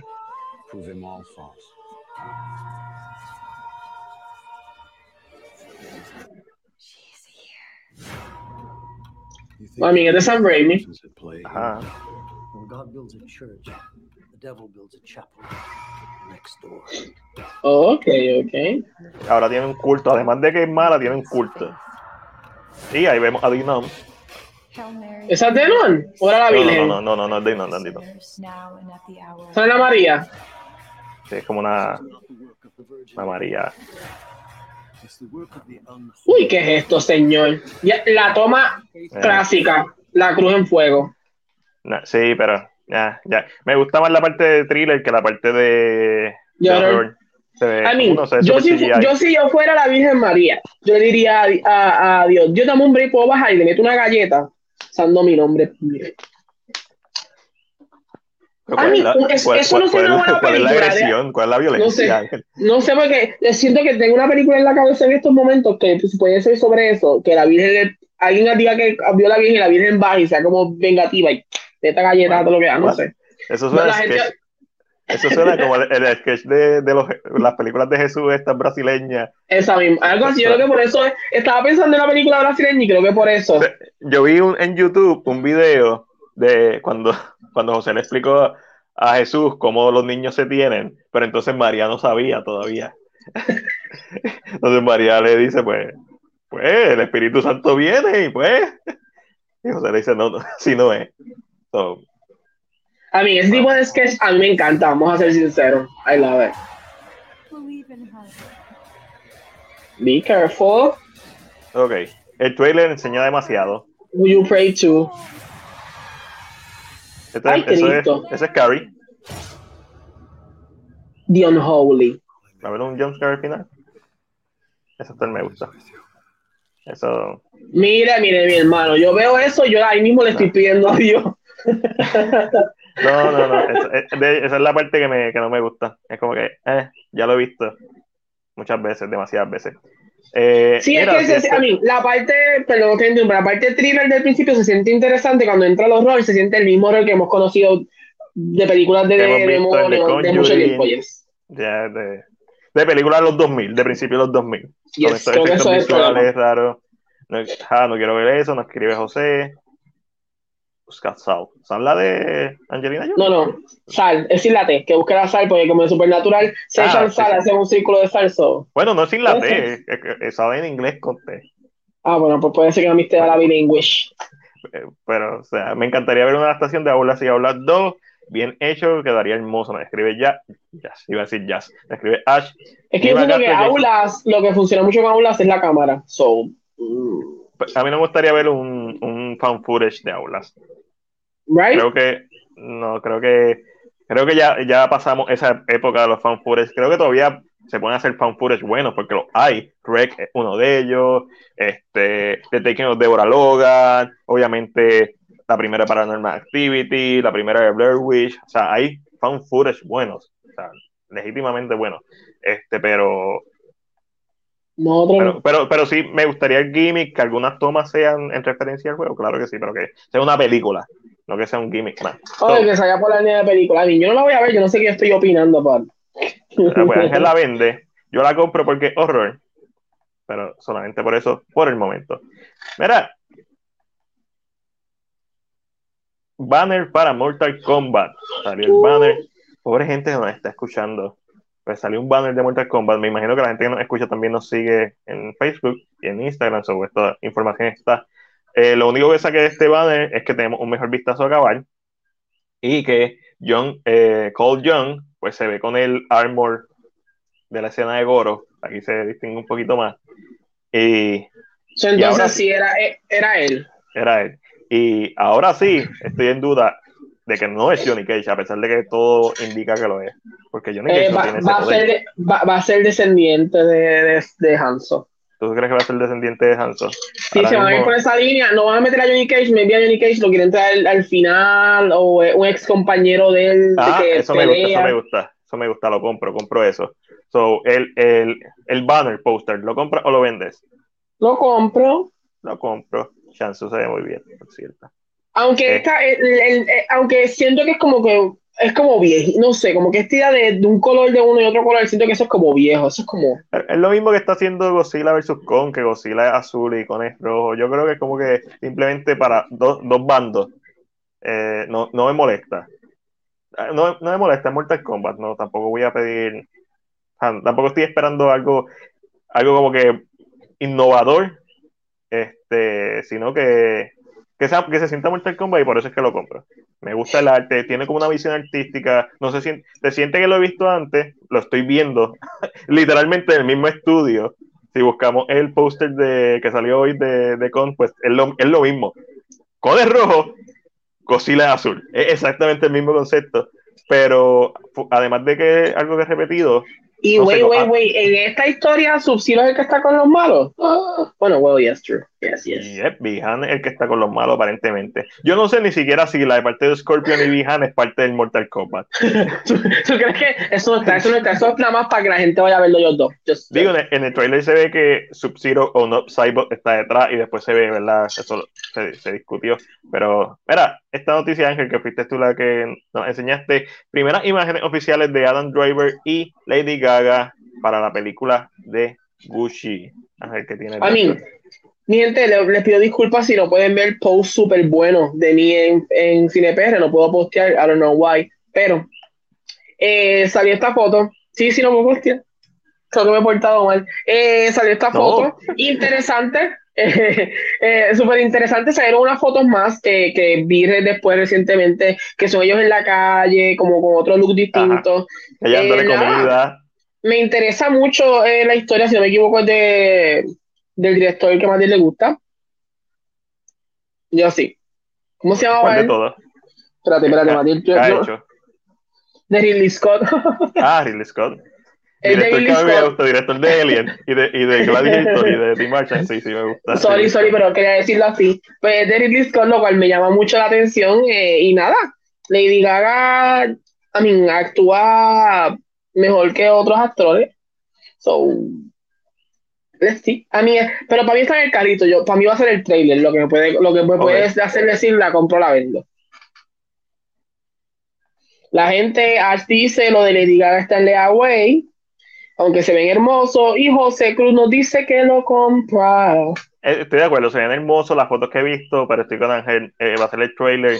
La historia al momento no me interesa, pero todo se basa en ejecución. Es Ridley Scott, nunca hay que descartar eso. So, es cuando vea el trailer, cuando vea más. Por el momento, Yes. lo vendo. Mira, esto lo compro. Michael B. Jordan oficialmente va a estar dirigiendo la tercera entrega de Creed, la cual se espera estrene para la, ¿verdad? para las festividades de Acción de Gracias del 2022. Vendo esa parte, el estreno. Compro la película. compro la película y compro que Michael B. Jordan haga su debut como director. Sabemos que Stallone debutó como director en Rocky 2, eh, que también la escribió él, igual que la primera parte. So, creo que es una buena transición para Michael B. Jordan si en su futuro desea seguir dirigiendo películas. La compro. La compro. o sea, este esa fue una, una compra fácil. Una compra fácil, fácil de comprar. Eh. Mira, y yo creo que vamos a terminar con esto. Primer banner poster o teaser poster para Resident Evil a Jonas Vamos a ver. Brothers Film. Yo no sé si es la edad, pero cuando vi eso por primera vez, leí Resident Evil. Wow, ¿qué será esto? Oh, wow. A, di- yo te lo juro, a distancia. Y esto fue cuando estaba en Facebook. Lo vi que, y yo, Resident Evil. Y de momento, como que hice un focus, como que aclaré la visión un poco y dije, ah, Resident Evil. No, Ay, pero perdona, en- en- gente. enti- entiendo la confusión. Ahora que, la, ahora que lo mencionas, no lo puedo dejar de ver. Para el que no sepa, el poster básicamente es como un bosque con un tinte rojo completo. eh, el Resident Evil, pero el problema es que los árboles del bosque son, ¿verdad? Se ven oscurecidos, se ven negros. Y la R y la E de Resident Evil eh, están negras. So, visualmente puede, puede ser medio complicado. Obviamente, yo, a mí no me pasó eso porque Resident Evil pero entiendo por qué. Y además es- están como que en un fondo este, transparente los nombres de los personajes. eh, Jill Valentine, Leon S. Kennedy, Chris Redfield, Ada Wong, William Birkin, Richard Aiken, Claire Redfield, Albert Wesker y Chief Iron, que son personajes de los primeros dos juegos de Resident Evil. Más bien, te voy a ser bien sincero. Yo voy a tener que checarme la vista porque yo no ni cuento me he dado de eso. Ah, no, pues tú estás, no, tú estás mal. tú estás mal. Ahora, ahora, como que me, estoy acercando y estoy haciendo un focus en la foto y yo, oh, wow, sí, tiene los nombres, sí. No, cabrón, tú estás mal. Mira, este, todos estos personajes yo creo que puedo hablar un poco de todo ellos, no lo voy a hacer. Brad Vickers, eh, de Chicken, es como que el, cobarde del grupo lo termina matando Nemesis en Resident Evil 3 Nemesis, o como se conoce en Japón, Biohazard 3 The Last Escape. Eh, William Berkins es el creador del G-Virus, eh, si no me equivoco, Richard Aikens es otro de los Star, Claire y Chris son hermanos, Albert Wesker todo el mundo sabe quién es, Chief Irons el jefe de la policía, que es un tierra, un corrupto, y Ada es una espía, y obviamente todo el mundo sabe quiénes son Jill y Leon. Digo, no todo el mundo, pero son Jill es la protagonista del primer juego y tercer juego, y Leon protagonista del segundo juego y cuarto juego. Y con eso hacemos la, la transición para. Tú, tú, tú me estás borrando. No, es que no está puesto aquí. Para Netflix y los demás. Y vamos a empezar. Y vas a decir, tú me estás borrando yo, que yo te estoy borrando, cosas. Tú me estás borrando cosas. La nueva película CGI de Resident Evil Infinity Darkness está pautada para estrenar en el 2021. Es el nivel lo compro. Prefiero esta que la otra, porque es animada y es más fácil para mí. Más fácil para ti. ¿Estás seguro de lo que estás diciendo? Yes, yes. No, no, no estoy seguro. I'm kidding, I'm kidding. Este... I mean, lo, yo por lo menos lo compro a mí. Creo que Resident Evil, creo que eh, siempre he querido, tal vez, en este caso, es bueno, igual que compro la otra noticia, porque pues, a mí me gusta, me gusta la franquicia, no la juego, porque pues, le tengo mucho miedo, pero... Tengo miedo. Pero la, próxima noticia no, me olvido subir una foto, ahora que estoy verificando aquí. Pero nada, este... HBO Max, ¿verdad? Eh, comienza la filmación de la segunda temporada de Race by the Wolf, hablando de Ridley Scott. Segunda temporada de Race by the Wolf. Empecé a ver la primera, el primer episodio. Lo que vi estaba interesante. Estaba interesante. Tengo que. Cuando digo tengo, no es que lo voy a hacer, pero tendría que terminar de verlo. Pero fue lo suficientemente buena para que a la gente le gustara. So, segunda temporada para la gente que le gustó Race with, the Wolf. Para HBO Max viene pronto. De los creadores de la casa de papel viene Sky Rojo. Lo vendo. Estaba vendido. Eso está, eso está en el bin de Walmart que te cuesta 5 pesos. Eh, lo vendo, no. Uno no me interesa. El póster se ve cool. El póster lo compro.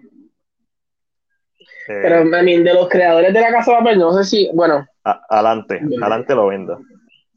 Este, papá, José no escribe, bueno que traerán los voice actors de Leon. Y, ah, no lo sabía, de Resident Evil 2 Remake. Yo ni me recuerdo de las voces. Ok, ok. Eso lo vendo, José. ¿Sabes por qué? Porque todas las películas live eh, CGI que hemos visto no han sido con esos actores. A menos que esta película CGI no tenga nada que ver con esa continuidad. So, eso no sé, eso me, confunde. Eh, José lo compra, me interesó mucho cuando vi el trailer. Eh, es algo que no voy a ver, so, no, no, no me interesa, pero a la gente que le guste la serie, Casa de Papel, Sky Rojo, la próxima serie original de Netflix con los creadores de La Casa de Papel. Así que enjoy. Ah, Apple TV Plus, TV Plus, yo dije, Apple TV Plus nos presenta su nuevo proyecto con Natalie Portman y con Lupita Nyong'o, que es una serie, un drama thriller, Lady in the Lake. Voy a leer la sinopsis aquí puesta por Chris, basada en la novela de Laura Lippman The Lady in the Lake tiene lugar en la década de 1960 en Baltimore, donde un asesinato sin resolver empuja a la ama de casa y madre Maddie Schwartz Portman a reinventar su vida como periodista de investigación y la coloca en un curso de colisión con Cleo Sherwood Youngo, una mujer trabajadora que hace malabarismo con la maternidad, muchos trabajos y un compromiso apasionado para promover la agenda progresista negra de Baltimore. ¿Lo compramos o lo vendemos? Lo compró por las actrices, creo. Lo compró por las actrices, lo compró por la época en que se desarrolla. Claro, claro, dos películas o dos series más de esto y ya me voy a sentir saturado de, de esta misma. Que es importante que exista la, la narrativa, que es importante que se den historias a conocer como esta y adaptaciones como esta. Pero lo estamos viendo también en los Crash Country, ¿verdad? Que también se desarrolla en el pasado y por la época, los 60, o uno sabe más o menos por la línea, lo vimos este año en una historia basada en hechos reales como Judas and the Black Messiah. O sea, es importante que estas películas estén en Just Mercy con Michael B. Jordan. Estas historias son importantes que estén de la misma forma importante que no se sature el mercado. Y eso aplica para todo, eso aplica para los westerns, eso aplica para el género de superhéroes, eso aplica para todo. Eh, pero es bien importante y las actrices, papi, Lupita y Natalie Portman, eso hace una vez, digo, uno espera que va a ser una bestialidad de, de en cuanto a actuación. So, so estoy súper cool con esta noticia. Y traigan so, ¿qué, hará, ¿Qué hará Natalie Portman? ¿Perderá los músculos que, está, que tiene? Porque está... Es, es, no, vi, vi, las imágenes con el jacket y vi las imágenes sin el jacket. No dudo que tenga esos brazos, pero se es raro la imagen. Se como Photoshop. Lo pensé, lo pensé, lo pensé. So, no, hasta que no vea algo que sea como que más legit, no, no voy a opinar de su, la de su físico. Pero si tiene un buen físico, o sea, un físico más musculoso del que la estamos acostumbrados bien, si no también, porque los poderes de Thor no los vuelven musculosos. so, es lo, como factor, factor es oso. Mira, eh, ya se encuentra disponible en la plataforma El Filme Español Aquelaré, ganadora de cinco premios Goya. Déjame ponerle aquí la imagen de Aquelaré. Aquelaré, Aquelaré. No sé cómo se dice eso, nunca he escuchado esa palabra. La se dice historia ambientada en el año 1609 sobre unas mujeres que son arrestadas con el propósito de purificar la religión, ya que el rey y las ya que Rey la acusa de brujería y de haber practicado en una ceremonia donde el diablo inicia a sus servidores y se aparea con ella. Esto es WandaVision. Ay, Esto es el episodio del, el episodio del penúltimo. Esto es la historia de Agatha. Esta es la historia de Agatha. si quieres ver la historia de Agatha, pues deberías ver esto en Netflix. Eh... Pero tiene cinco premios Goya, Impresis. Yeah. So maybe visualmente las actuaciones y.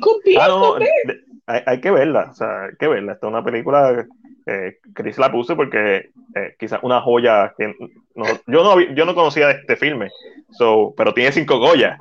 Y si, Goya, tiene cinco Goya, tiene que ser bueno. Tiene que ser bueno. Ya. Ah. Vámonos con eso. Espera, eh, con esto yo creo que terminamos la sección. Eso es correcto. Y pasamos a nuestro último segmento, que como ustedes saben, es la esquina Marvel y el rincón de C. y la noticia, mi noticia, ella estaba loca por leer esta noticia, Ángel.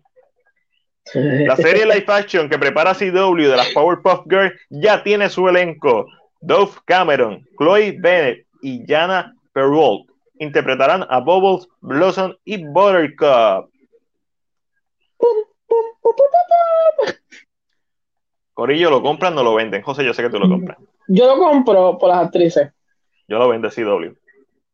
Y, y lo vendo, exacto, yo lo compro por las actrices y lo vendo por, por ser ah, el caso me gusta. Lo que no me gusta es por qué van a hacer live action Powerpuff Girls. Eh, para mí eso no hace mucho sentido. Eh, ah, poder de las mujeres, las mujeres son este, humanas y necesitan reflejarse en la vida real con sufrimientos y penas y dolores y, y todas sus tribulaciones. No son humanas, son un experimento. That's true, that's true, pero en este caso las quieren hacer más humanas y me quieren presentar que la mujer también, la mujer no es un robot, la mujer no es una superheroína, es una superheroína, es una superheroína. En este caso, quieren presentarte que pues estas niñas... En los eh, 70 y 80 le gustaban las superheroínas.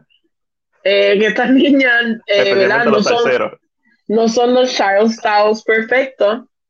Eh, y van a ver, I don't know, I think that's the line. I don't really yo, know what they're going Yo pienso que se van a ir por una línea de Umbrella Academy con mujeres. ¿Tú crees? Sí. Mm no, no me convence nada de este live action. Ojalá sea bueno para los fanáticos del CW que les gusta seguir consumiendo CW. Uh, eh, um, what? what did you say? What? Que para mí CW es basura, eso es lo que estoy diciendo, Ángel. I mean, ahí, a mí, es que En si general, no sé estoy- qué pasa. estoy hablando en. Yo vi eh, los primeros cuatro minutos de Superman and Lois y, y algo que me gusta, que me, da, me parece paradójico y me da risa, es cuando la gente dice, diablo, esa serie no parece de CW como algo positivo, y lo es, y es porque lo demás del CW es tierra, pero es Yo lo que que para que funcione, tiene que ser como Charm de CW. Ahora, Oh, nice. no, no es que me gusta la nueva serie, versión, versión, ve- ¿Versión nueva de Charm o versión vieja de Charm? bueno. nueva. No es, que me no es que me guste la serie, pero para que funcione, tiene que jugar un poquito con, con sus personajes, tiene que saber hacerlo. Que no, que no, I don't know, pero no sé qué va a pasar, porque si tienen poderes, ya con gastar chavos en efectos, la storyline puede ser que, I don't know, I don't know, I really don't know. I mean, yo confío en Dove y Chloe, y Sí, el, el elenco me gusta. El problema es ya, que ya. es Powerpuff Girl, es CW, es un live action. Eh, no tiene que ver nada. Y una serie. Es como que, mano, todo lo que no me puede gustar, lo único que me gusta es el elenco de la noticia, pero lo demás no vale la pena. Mira, vamos a seguir con. Pap, te revela esta imagen detrás de cámara de Jared Leto como Joker en Zack Snyder Justice League, que sabemos que está a seis días de estrenar. Ahí está Zack, quien fotografió esta escena. Con, que sabemos exactamente la escena que es, que es We Live Society. So, cool. cool. Se ve nice, Se ve nice. Tomemos el traje, tenemos un mejor vistazo. Cool. Y obviamente, pues, toda esta semana pues, han salido muchos teasers de Zack Snyder Justice League, muchos pósters individuales. Este es uno de los pósters internacionales, la Liga de la Justicia de Zack Snyder. ¿En serio? ¿Es oficial? Sí, me imagino que es para España, México, quizás. No me gusta la cara de Darkseid. No, a mí, a mí nunca me han gustado estos posters con caras pegadas al final. Eh, se ve bien CGI. Sí. Yo le hubiera quitado realmente el- esa cara y lo hubiera dejado a ellos y ya.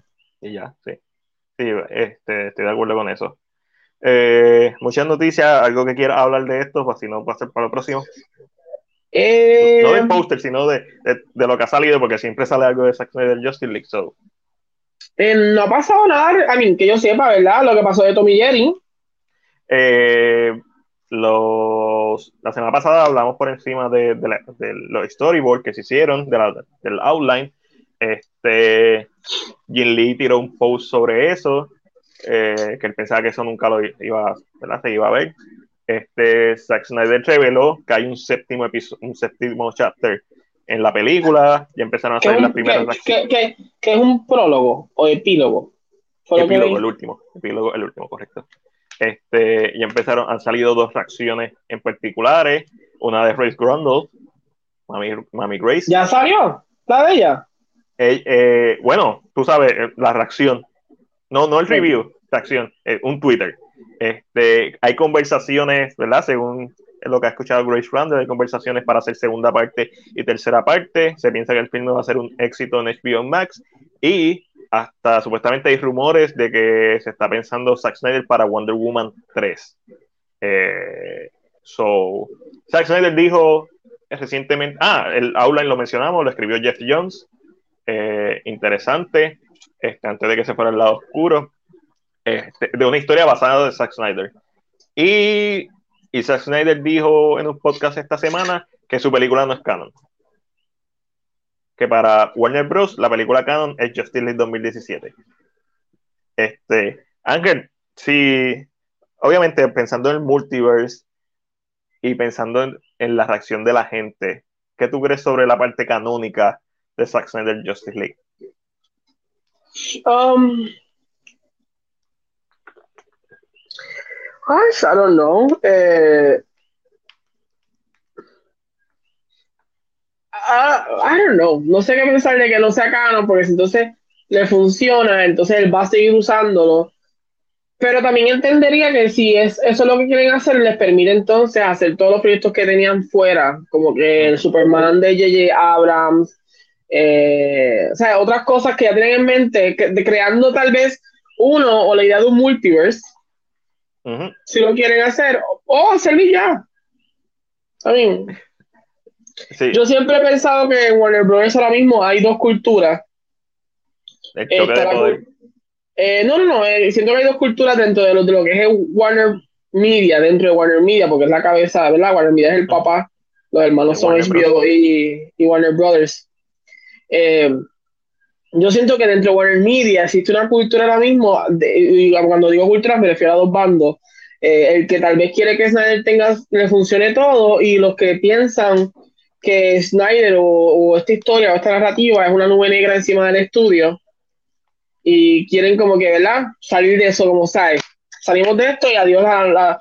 So, hay que ver cómo se ve esto, hay que ver qué sucede aquí a, a cuando salga, la semana que viene, eso se va a decir mucho.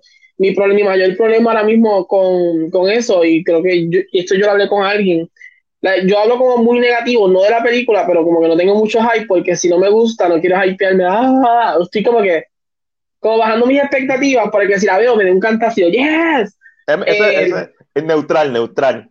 Es mi técnica ahora mismo, mi técnica en mi mente es como que, Ángel, tranquilo, mantente ahí, ok, just don't move, porque después me puedo emocionar y puede ser horrible.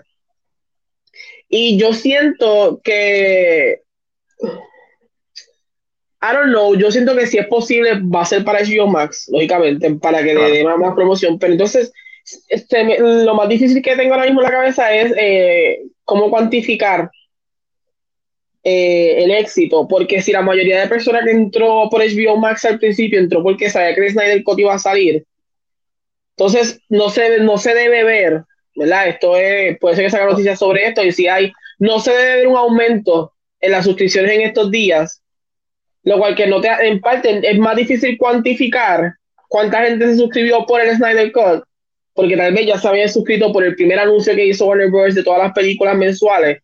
No, yo pienso, en ese caso, yo pienso que sí se va a notar, porque la gente que tiene HBO Max en general, hay gente que uno consume HBO Max y que le gusta el contenido dentro de HBO Max y mucha gente, y lo sé porque estoy en, grupos de, de Release Snyder Code y whatever, mucha gente se suscribió ahora en marzo para que se note. Plus, hay gente que se va a suscribir por Godzilla también, versus Con. So, Entonces, exacto, marzo debe ser un boom. Yo lo que quiero saber es cómo esto se va a, a cuantificar, cómo van a verse los números, de qué manera, cómo ellos pueden decir si es un éxito o... Aunque tú puedes saber cuántas veces se vio, pero a la misma vez eh, como sucedió con, con, Wonder, con Wonder Woman, tú puedes, muchas veces tú cuantificas cuántos minutos se vieron de película. Eh, lógicamente, estos son cuatro horas, por lo tanto, si va a ser un número súper comparado con cualquier otra película, el Snyder Cut siempre va a estar adelante porque es más grande como en material. ¿Cómo cuantificas tú esa parte específicamente? Si la película sigue funcionando después de un mes, si todavía para abril la película se mantiene haciendo números importantes. So, yo estoy bien, eh, porque lógicamente este tipo de conversación es la que provocaría una Justice League más. So, estoy bien interesante de cuáles van a ser las. A mí, no estoy hablando de la, no, como que no quiero hablar de la película, notaste que no quiero hablar de cómo va a ser el material. Pero esto, siento que estos números son los que más me llaman la atención porque quisiera saber cómo. Y lo malo de esto, again, para mí, si estamos viendo la mala voluntad de Warner Bros., es que me da miedo que jueguen con los números.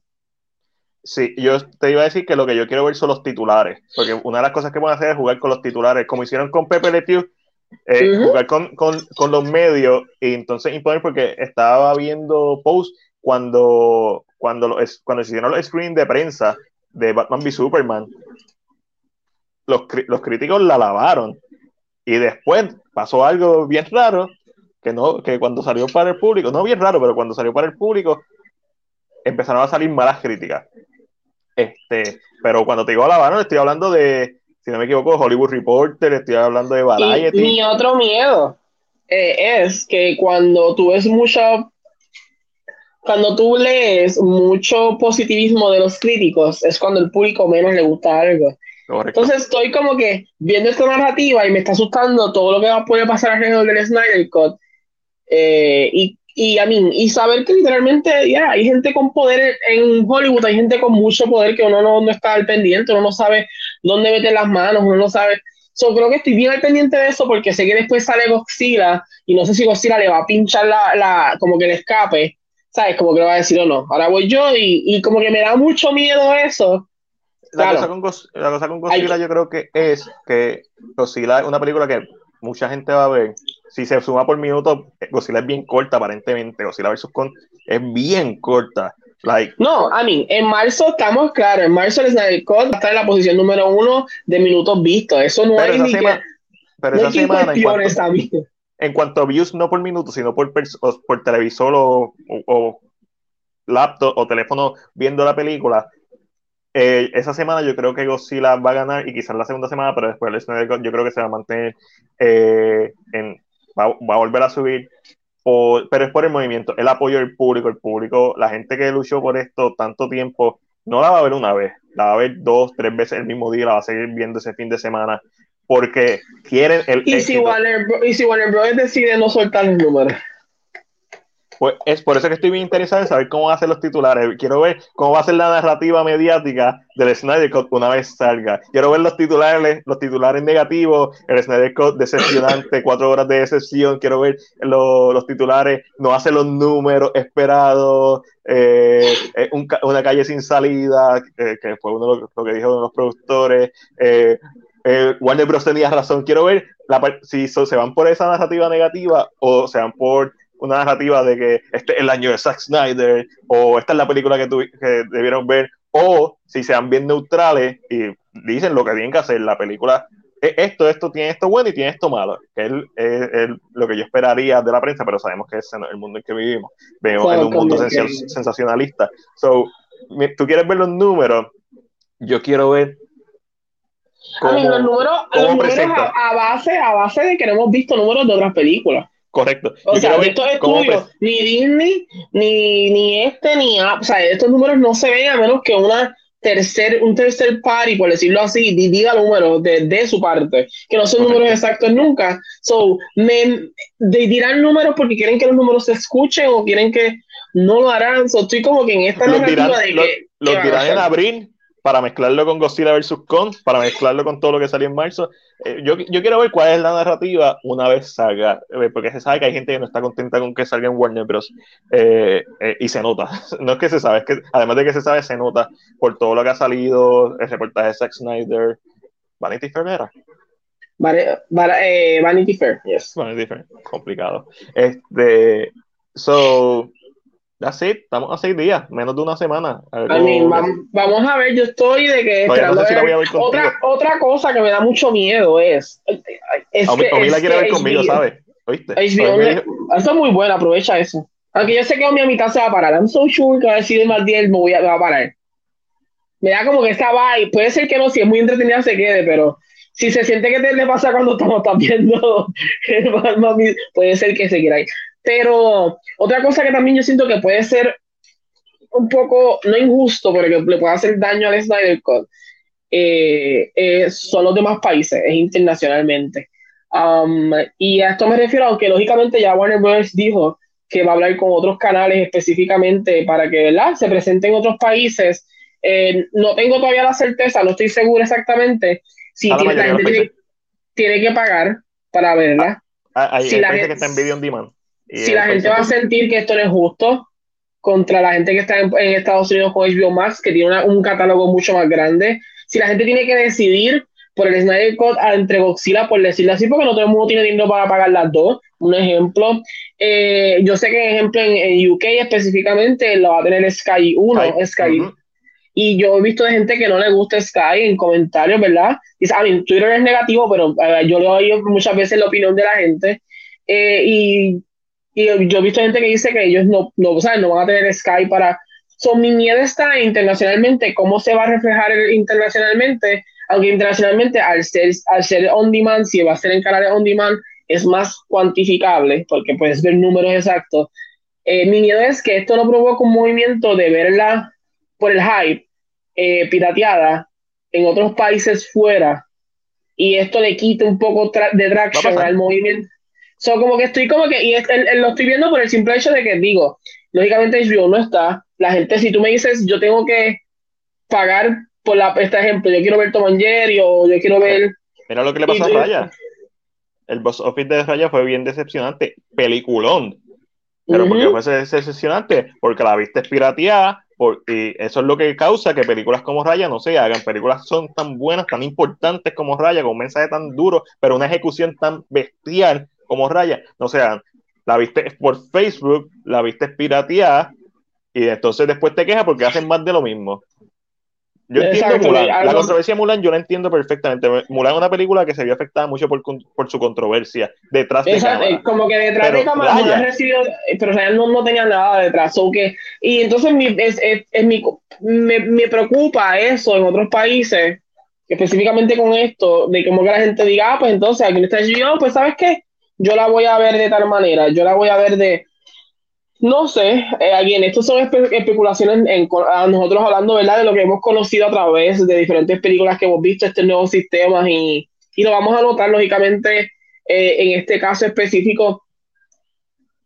Eh, yo no he visto gente, gracias a Dios, en mi Facebook. Eso no quiere decir que no exista, porque más bien ah. sabe que existe. Pero yo no he visto gente en mi Facebook con rayas, gracias a Dios, al momento. Yo, he eh, visto páginas random ahí de. Te salen. A mí, a mí hasta ahora no me ha salido ninguna. Y se, reportan. y ya. Y yo, yo, yo, pienso que yo espero que no. Y mi miedo es eso. Mi miedo es que, como que pierde un poco de traction esto. Yo espero que no. Eh, yo entiendo que se merece que se le dé una historia, ya sea en HBO Max, ya sea en una serie corta, limitada, ya sea una película directa para una plataforma. Eh, yo, yo entiendo que es lo que se merecería. Eh, yo entiendo que Warner Bros. debería darle la oportunidad de decirle, mira, sabes que nosotros no queremos esto para el cine, yo no quiero que este sea el universo principal, pero yo te voy a dejar a ti que tú hagas un universo dentro de la televisión. No te voy a quitar eh, la oportunidad de tú hacer algo, porque lógicamente ya hemos visto que los dos Flash se vieron en el CW y solo la posibilidad está, no es difícil. Eh, Hay un rumor ahora mismo que todo se, está, todo se aguantó en, en, lo que es DC, la película de Eternal, no sé si lo mencioné la semana pasada, esperando a ver qué pasa con el Snyder Cut, porque obviamente eso puede influir mucho el futuro. Eh, mencionar simplemente que se mencione que quieren a Zack Snyder como director de Wonder Woman 3, aunque sea un rumor interesante. Sabemos que Patty Jenkins tiene sus proyectos con, con Disney, con Star Wars, específicamente con Lucasfilm. Eh, no sé tú, pero se siente que la experiencia de Wonder Woman 84 quizás no fue la mejor ya sea por lo que pasó con la distribución.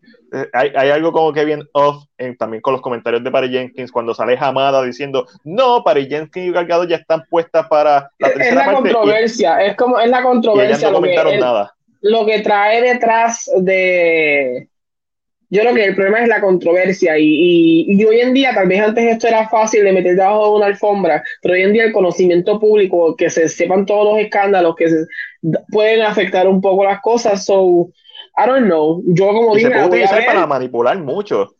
la voy a ver, este, eso es jueves, ¿verdad? Jueves, correcto. So, ya el viernes estaremos aquí hablando... Yo no ido a ver Raya al cine, no la quiero ver pirateada no quiero pagar los 30 pesos, aunque tengo el dinero, no quiero pagarlo, aunque puede ser que se los merezca, no, tengo una indecisión ahora mismo. Yo creo que se los merece, pero no te voy a decir los págalos, sino lo vas a ver con tu hermana, con, con, con Joyce, con, con, un corillo de dos o tres personas que justifique el gasto de los 30 dólares. entonces pero quiero ir al cine y nadie me dice, vamos para verla en el cine. So, estoy como que si alguien en cine PR, vale. ¿Qué pasó? ya yo te expliqué, ya te expliqué. Ah, una cita. Yo te estaba tirando solo. Si tú te sientes no, mordido, porque no me invitaste a ver Raya, se mucho. Eh, Después yo fui contigo a ver, a, a, ver Minari.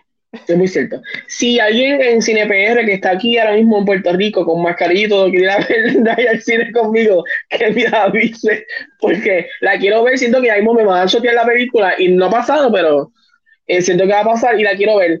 Um, pero sí, ese es mi miedo. Mi miedo específicamente con este Code no es la película ahora mismo, no estoy pensando nada de la película, sino son números. Quiero ver cuál va a ser la narrativa después que salga, los primeros reportajes que van a salir de Snyder Code. ¿Será de apoyo? ¿Será neutrales? ¿Serán negativos? ¿Serán positivos? ¿Qué va a pasar? ¿Cómo la gente va a mí? Yo sé que medio mundo va a reportar cosas porque lógicamente va a crear traction de noticias y va a crear clics y views y, todo esto, y van a hacer videos. Van a aparecer mil videos del Snyder Cut en. Sí, yo tengo uno, ya tengo uno que se supone termine este fin de semana. En YouTube, así que no sé, de verdad, yo estoy bien interesado. Yo la quería ver con Matiel, pero Matiel ya me aclaró que si la película sale a las 3 de la mañana, la va a ver y no la va a ver conmigo. Si sale a las 12 del mediodía o una hora así como tarde, pues entonces Matiel vendría eh, a, a, verla en mi casa porque mi televisión es más grande. Gracias. Eh, no, no, pero realmente la quiero ver. Salga a las 3, la voy a ver esa hora, a menos que me duerma. Y aquí, si me duermo esa hora, no es, no es que la película sea mala, puede ser posible que tenga muchos sueños. Muchos sueños. Estos son cuatro horas tampoco. Una película. Y de momento, cuando vea algo, haga. Sí, sí. yo, estoy ready, estoy ready para la semana que viene. Estamos con el candle, estamos con el corillo. Recuerde, gente, que solamente faltan seis días para el release de Snyder Cut. Seis días. Esto, nosotros en Cine PR llevamos hablando por lo, por lo menos dos, un año y medio, por lo menos un año y medio de, de esto y reportándolo. Sabemos, no nos montamos en el bandwagon, llevamos siguiéndolo, estaba harto de que le hablé del Snyder Cut.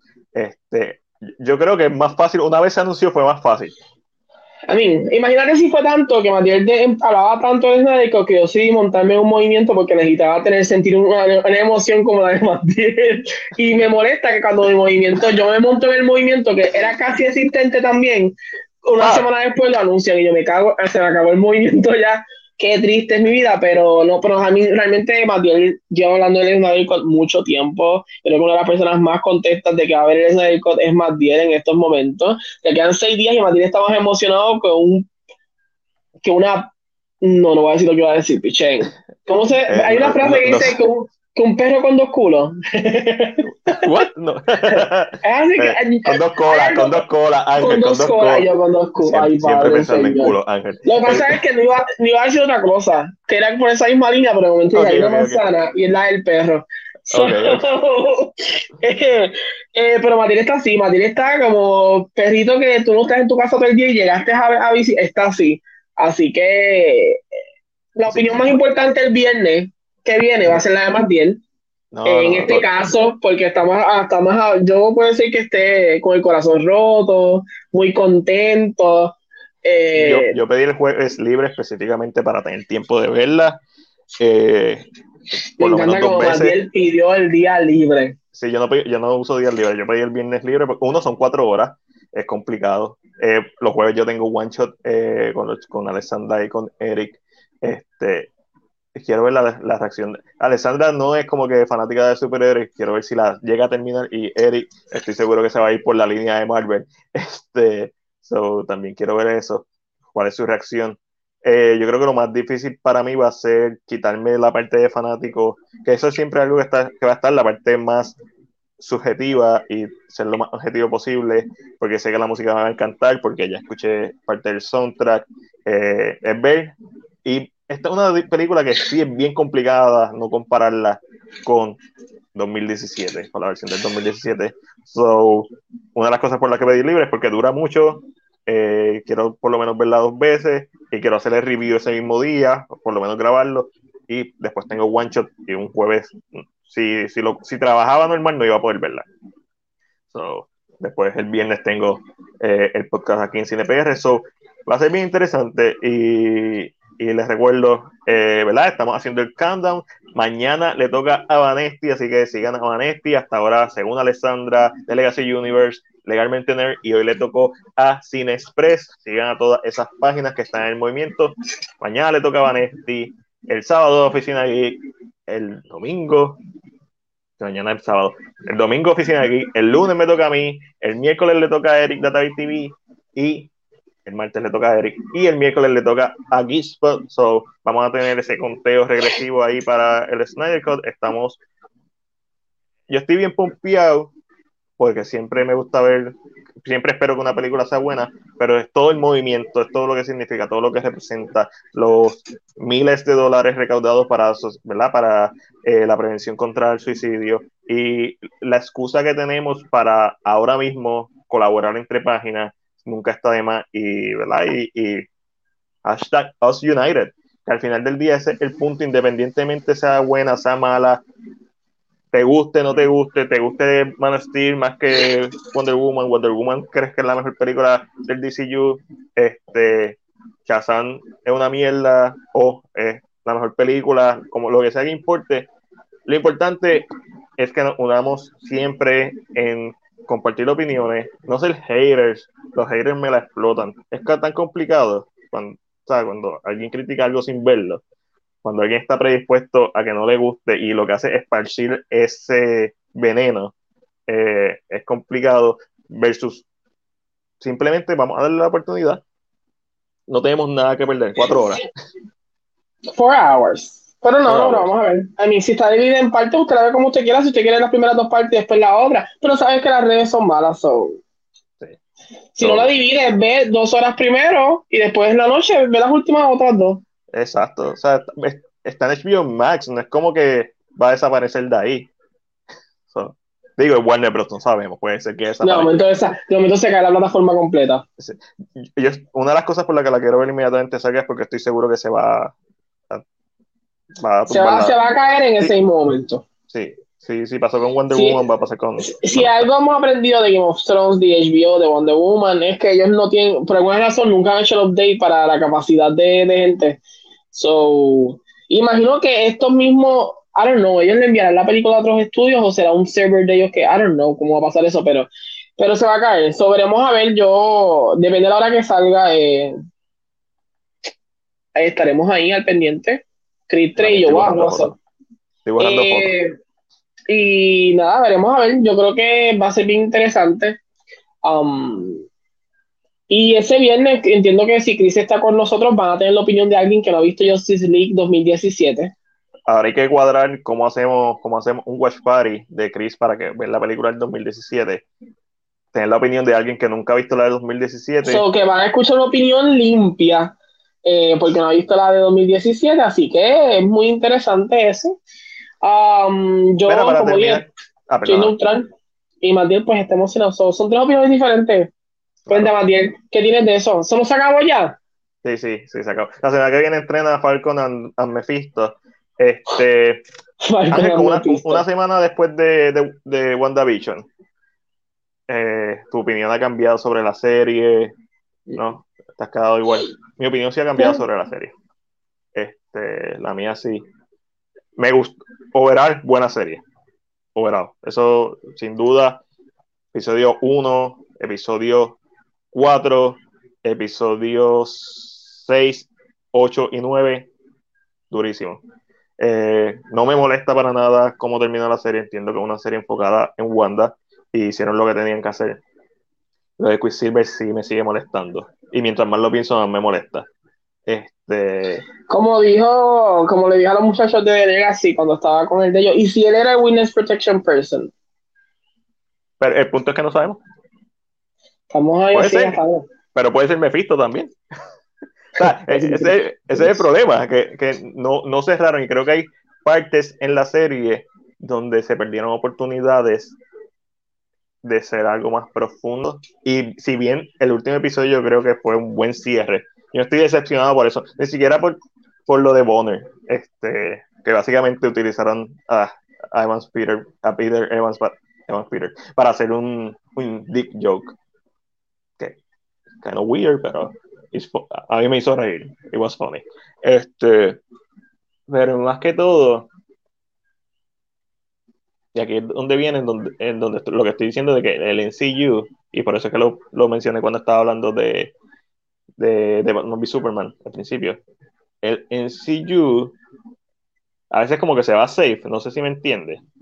Sí, sí, a mí es como que ellos, ellos tiran cosas que saben que la gente no va a odiar mucho, pero tampoco van a amar tanto. Es, exacto. Y, y, con esta serie, como empieza, que empieza tan atrevida, tan diferente, no sé, como que hay, no, tú sabes que yo te digo siempre, ah, si tú te imaginas una versión mejor, significa que hay, pudo haber sido una versión, ah, pudo haber existido una versión mejor. Y hay una versión mejor de WandaVision. Este, no tanto, no tanto por lo que la gente dice de, de Quicksilver, eso es parte, y sí entiendo la molestia, a mí también me molesta porque podía utilizar eso de excusa para el multiverse, pero no se trata de eso, se trata de la narrativa, se podía ir más, más deep, se podía ir o sea, te podías, no sé, como que pudo, ese último episodio en particular pudo ser un dramón, pudo ser un thriller psicológico drama con momentos de acción y los tiene, tiene sus momentos. Ah, mi parte favorita de ese episodio es los dos Vision en la librería hablando de Teseo, o sea, es conversación. Eh, y sí, pero hay cosas que son lazy, es lazy writing. Ella haciendo los runas. Yo ah, siento que, a mí, yo he estado leyendo como un par de cosas, yo siento que a, estos escritores los cogieron como desprevenidos en momentos. Eh, una de las cosas que habla una de las productoras es que ellos no iban a anunciar que la actriz iba a ser de Mónica Rambo. Eso, eso, el plan era anunciarlo en la serie, que ella era Mónica. Eh, Disney y Marvel decidieron hacer el movimiento de PR y se la adelantaron y decidieron anunciarla. Sí, eso ya eh, entonces, como yo siento que eh, tal, vez hay unas cositas que ellos como que se tuvieron, vieron en obligación de hacer cambios, tal vez en un outline que tenían. Pero se sabe si esto fue antes de, empezar a grabar, cuando están grabando o después de grabar. No se sabe esa información. So, este, eh, yo siento que, supuestamente entiendo que fue en el momento que lo anunciaron, en el, el Comic Con. Ellos tienen también un aula en la cabeza y en ese momento la sacaron, la anunciaron y yo, ella iba a ser una, ella va a ser Geraldine en el pueblo. Y de momento íbamos a saber que era Mónica Rambo. Eh, se iba a revelar en el episodio 4, básicamente entiendo que esa era la, como que la línea que querían, pero a la misma vez se lo hubiera quitado al, mejor uno de los mejores momentos del primer episodio, que es cuando ella se levanta, escuchamos a Carol, maybe hubiera quitado un poquito a eso. Eh, otra cosa es que ellos, ellos no pensaban en Evan Peters, ellos sí le dijeron a Aaron Taylor que regresara, pero por alguna razón no. yo siento que este tipo de cositas, como que, como que sí, como que puede haber afectado a la serie un poco. Eh, I don't know, yo creo que la gente está bien molesta con lo de Quicksilver porque. I mean, por lo que sucede, la, la actriz. Le tocaste, un, le tocaste un nervio a la gente, eso es todo. La la actriz que hizo de Dottie eh, hizo una entrevista y dijo: Yo, eh, a mí me trajeron esta serie para esto mismo, a mí me trajeron para engañar a la gente. hizo una entrevista que ya la trajeron para eso, que ella la presentaron en el episodio de que ella es la más importante en el pueblo, para que la gente se, se enfocara en ella. ¿Qué tan bueno es eso? No estoy diciendo que sea eh, malo. No, pero, para, mí, para mí es bueno en el aspecto de que ya Marvel se estaba convirtiendo muy predecible porque la gente tiraba todas las teorías que podía tirar. So, al tirar esta noticia, aunque yo hubiera querido que ella fuera otro personaje, eh, pero al tirar esta noticia, lógicamente, es como, es como tirar, es como tú haces el perro y haces que tira el hueso y el perro se va, pero tienes el hueso en la mano. Claro.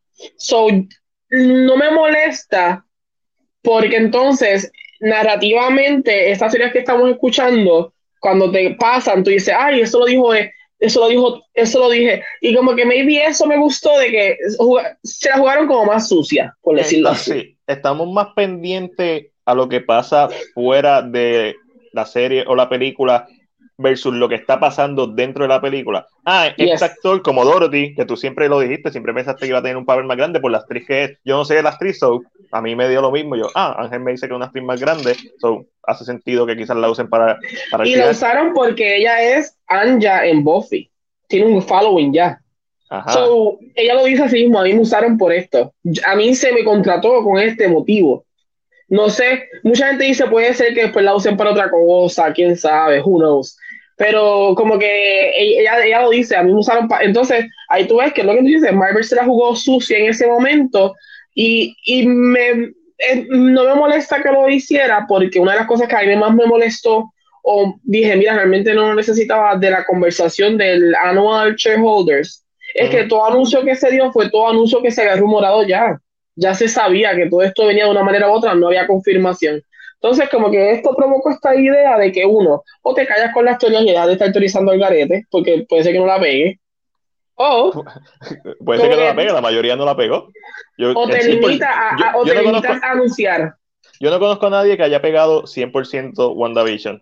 Like, ni, ni posiblemente ni, ni 50%. O sea, sí, hubo un episodio que se lo pegaron completo, pero después de ese episodio como que, sí, que es eh, como que, I don't know, a mí no me molesto. I don't know. Yo, yo creo que estamos demasiado pendientes a lo que está pasando y a nuestro conocimiento, eh, ya sea de cómics o ya sea de actores, y no estamos valorando las cosas por lo que son, que es lo que sale en pantalla, que es la único, lo único que debería valer en una película, en una serie, en, un video, en lo que sea, es lo que está pasando en, en la pantalla y por eso es lo que se debe juzgar. No porque hay 22 películas antes del NCU, no por Age of Ultron, no nada de eso debería contar el producto, el producto final, que es lo que tú estás viendo, se debe valer por sí solo, y ahí es donde entra mi punto de, ¿verdad?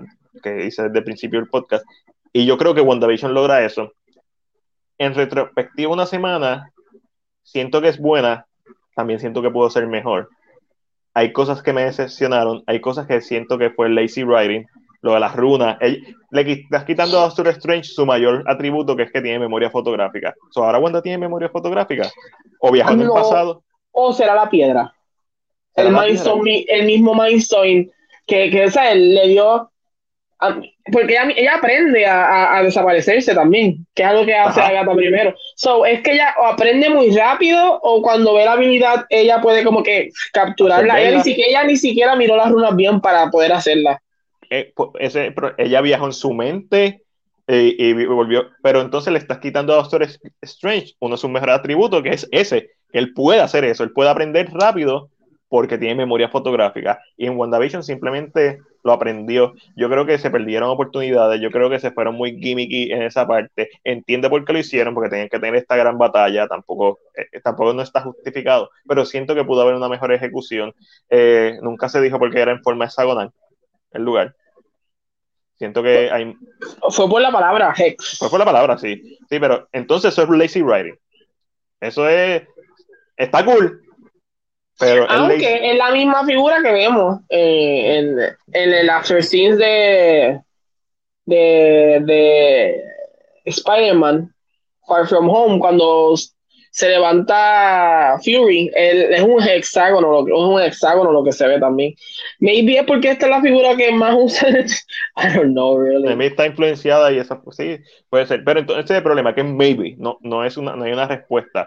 Tiraron algo ahí al público y yo entiendo cuando lo tiran, cuando lo tiran para confundirte, porque lo vimos en Minari, hay serpientes y funciona porque tú, tú como espectador estás en la expectativa de que pase algo y cuando no pasa, pues eso subvierte tu expectativa. Así mira, el nene, el nene parece el corazón, lo ves cogiendo y estás cagado.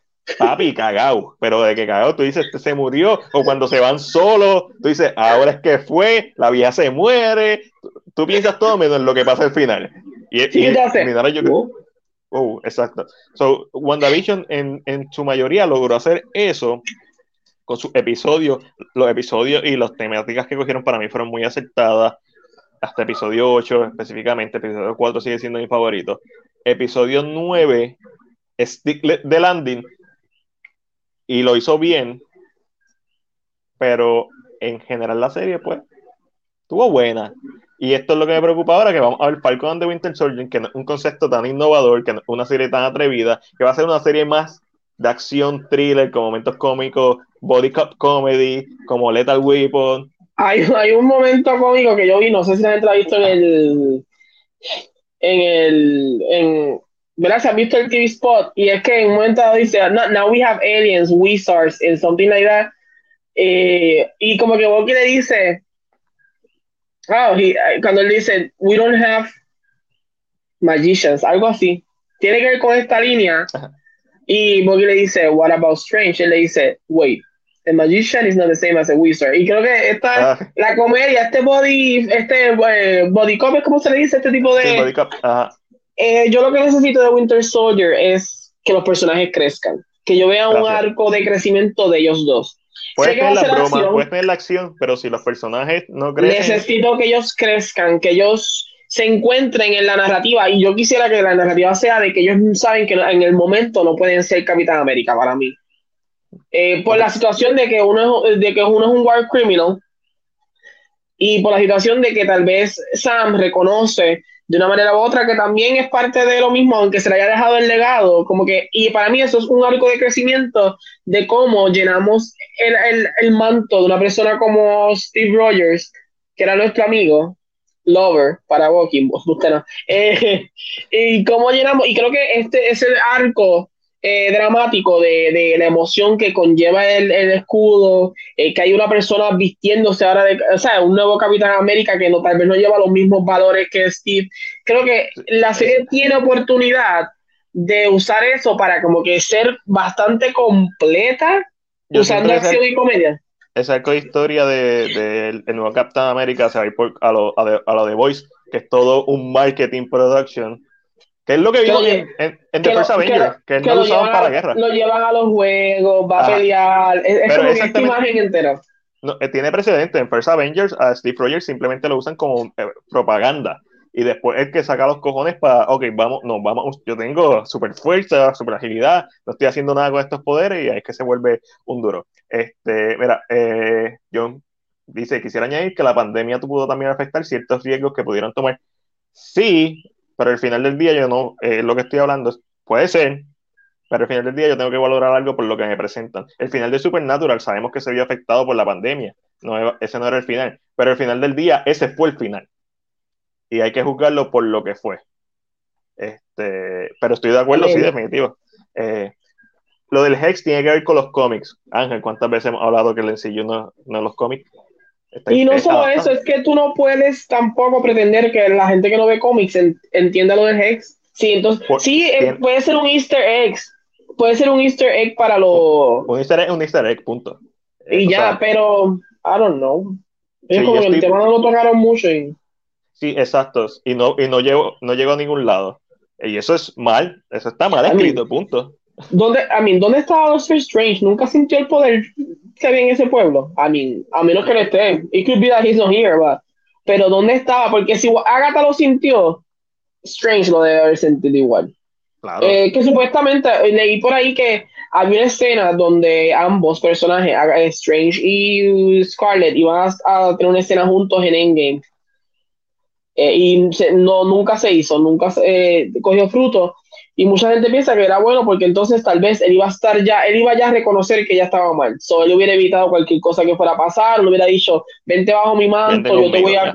So, como que esta idea de que es yo, interesante es que yo quiero saber, y ya, y aunque los cómics, ¿verdad? No son el MCU, eh, yo, I don't know, yo siento que, que esta trama, a mí el punto es ese, es que al final del día que el producto es este no, puede, no, se puede, no se puede decir que si esto cuando pasen las otras películas mejora el producto, ok, pero no está ahora mismo, no hay forma de que de, de, decir, ah, está brutal porque en esto este, En retrospectiva eh, puede mejorar un montón porque se pueden responder preguntas. Es como, hecho Ultron, que envejece súper bien. Envejece, envejece, envejece, mejor en retrospectiva, pero como están alone, si explota el mundo y la última película que queda esa y la gente que queda viva eh, tiene un DVD o un Blu-ray de casualidad y un televisor y ve la película sin conocimiento de las demás, va a decir, ¿qué carajo es esto? Está cool, pero ¿qué carajo es esto? It's a mess. So, eh, en esa parte, pues, no es que tiene que mejorar porque ellos ya crearon su branding, ese es su modo operandi. Pero... Yo me molestaría mucho en el futuro si de momento eso es lo que tengo y veo, empiezo a ver las escenas de las memorias de Vision y yo, ¿y dónde está todo esto? Yo quiero ver estas escenas. Exacto, pero entiendes lo que te digo, tu, tu, producto se debe valer por sí solo. Y es donde entran los comentarios de, del cambio de Martin Scorsese. Estas películas y estas series al final del día se vuelven como un parque de diversiones, como entretenimiento. Y se quedan como eso. Y eso a la gente le encanta porque Disney siempre está, estuvo lleno eh, y Universal siempre está explotado, o sea, ambos están explotados durante décadas y décadas, pero su valor cinematográfico, que es algo que a mí me gusta de WandaVision, ya que tiene un valor al hacer tantas referencias a televisión, eso le dio un valor muy demasiado porque estás básicamente contando la historia de la televisión, de las series, de los roncon a través de esta serie, mientras también haces un thriller psicológico y en el último episodio una película de Marvel, básicamente.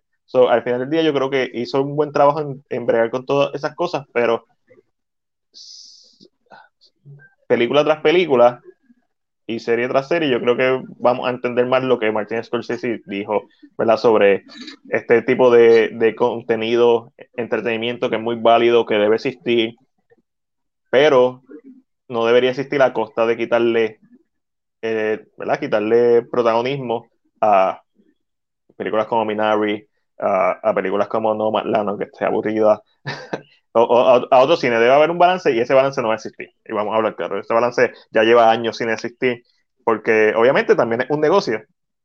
tiene un arte, pero un, pero un negocio. El, dinero, el dinero, Y lo que deja dinero es lo que tiene que estar más tiempo en pantalla, en más salas. Y lo otro, pues simplemente lo tenemos como un, como un perro. Así que, que, con esto de WandaVision, leí recientemente algo de Percy Jackson, tú sabes que ese era mi movimiento, antes de que me lo confirmaran. ¿Qué pasa con Percy Jackson? ¿Qué tenemos nuevo de Percy eh, Jackson? Él escribió y nada, lógicamente está hablando en Zoom, siente que todo va en buen camino. La primera season, lógicamente, va a adaptar el primer libro. Um, y que, lógicamente, él cree. Y again, esto he visto noticias de gente posteándolo de esta manera y eh, cuando tú lees el comunicado no se dice con exactitud. Mm. Eh, pero él dice que él está hablando con los productores y le ha dicho que él necesita un budget como el de WandaVision y como el de Mandalorian para que Percy Jackson sea un producto de calidad.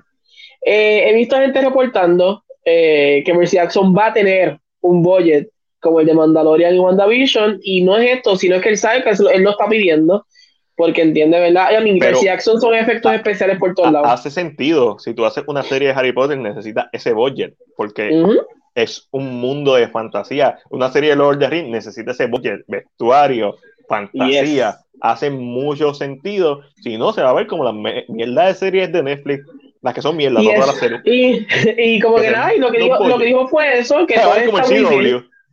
Y tú no quieres que sea como el CW. no como Superman Lois. Yo lloro. Ángel, si el primer episodio de Percy Jackson se ve como el primer episodio de The Flash. Lloro.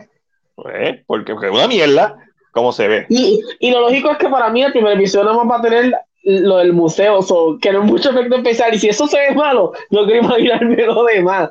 Eh, pero él, lo que dijo fue eso, que hasta ahora no hay nada sobre el casting, um, eh, que tiene una idea de cómo él va a ser el proceso de casting, pero ahora mismo esto no se ha tocado, pero que siente que va un buen camino. Eh, yo espero ver más noticias de esto, por favor. Yo espero que ya para finales de año, cuando anuncien el, el próximo annual Investors Day, que ya tengan que ser una imagen, porque verdad me voy a volver loco.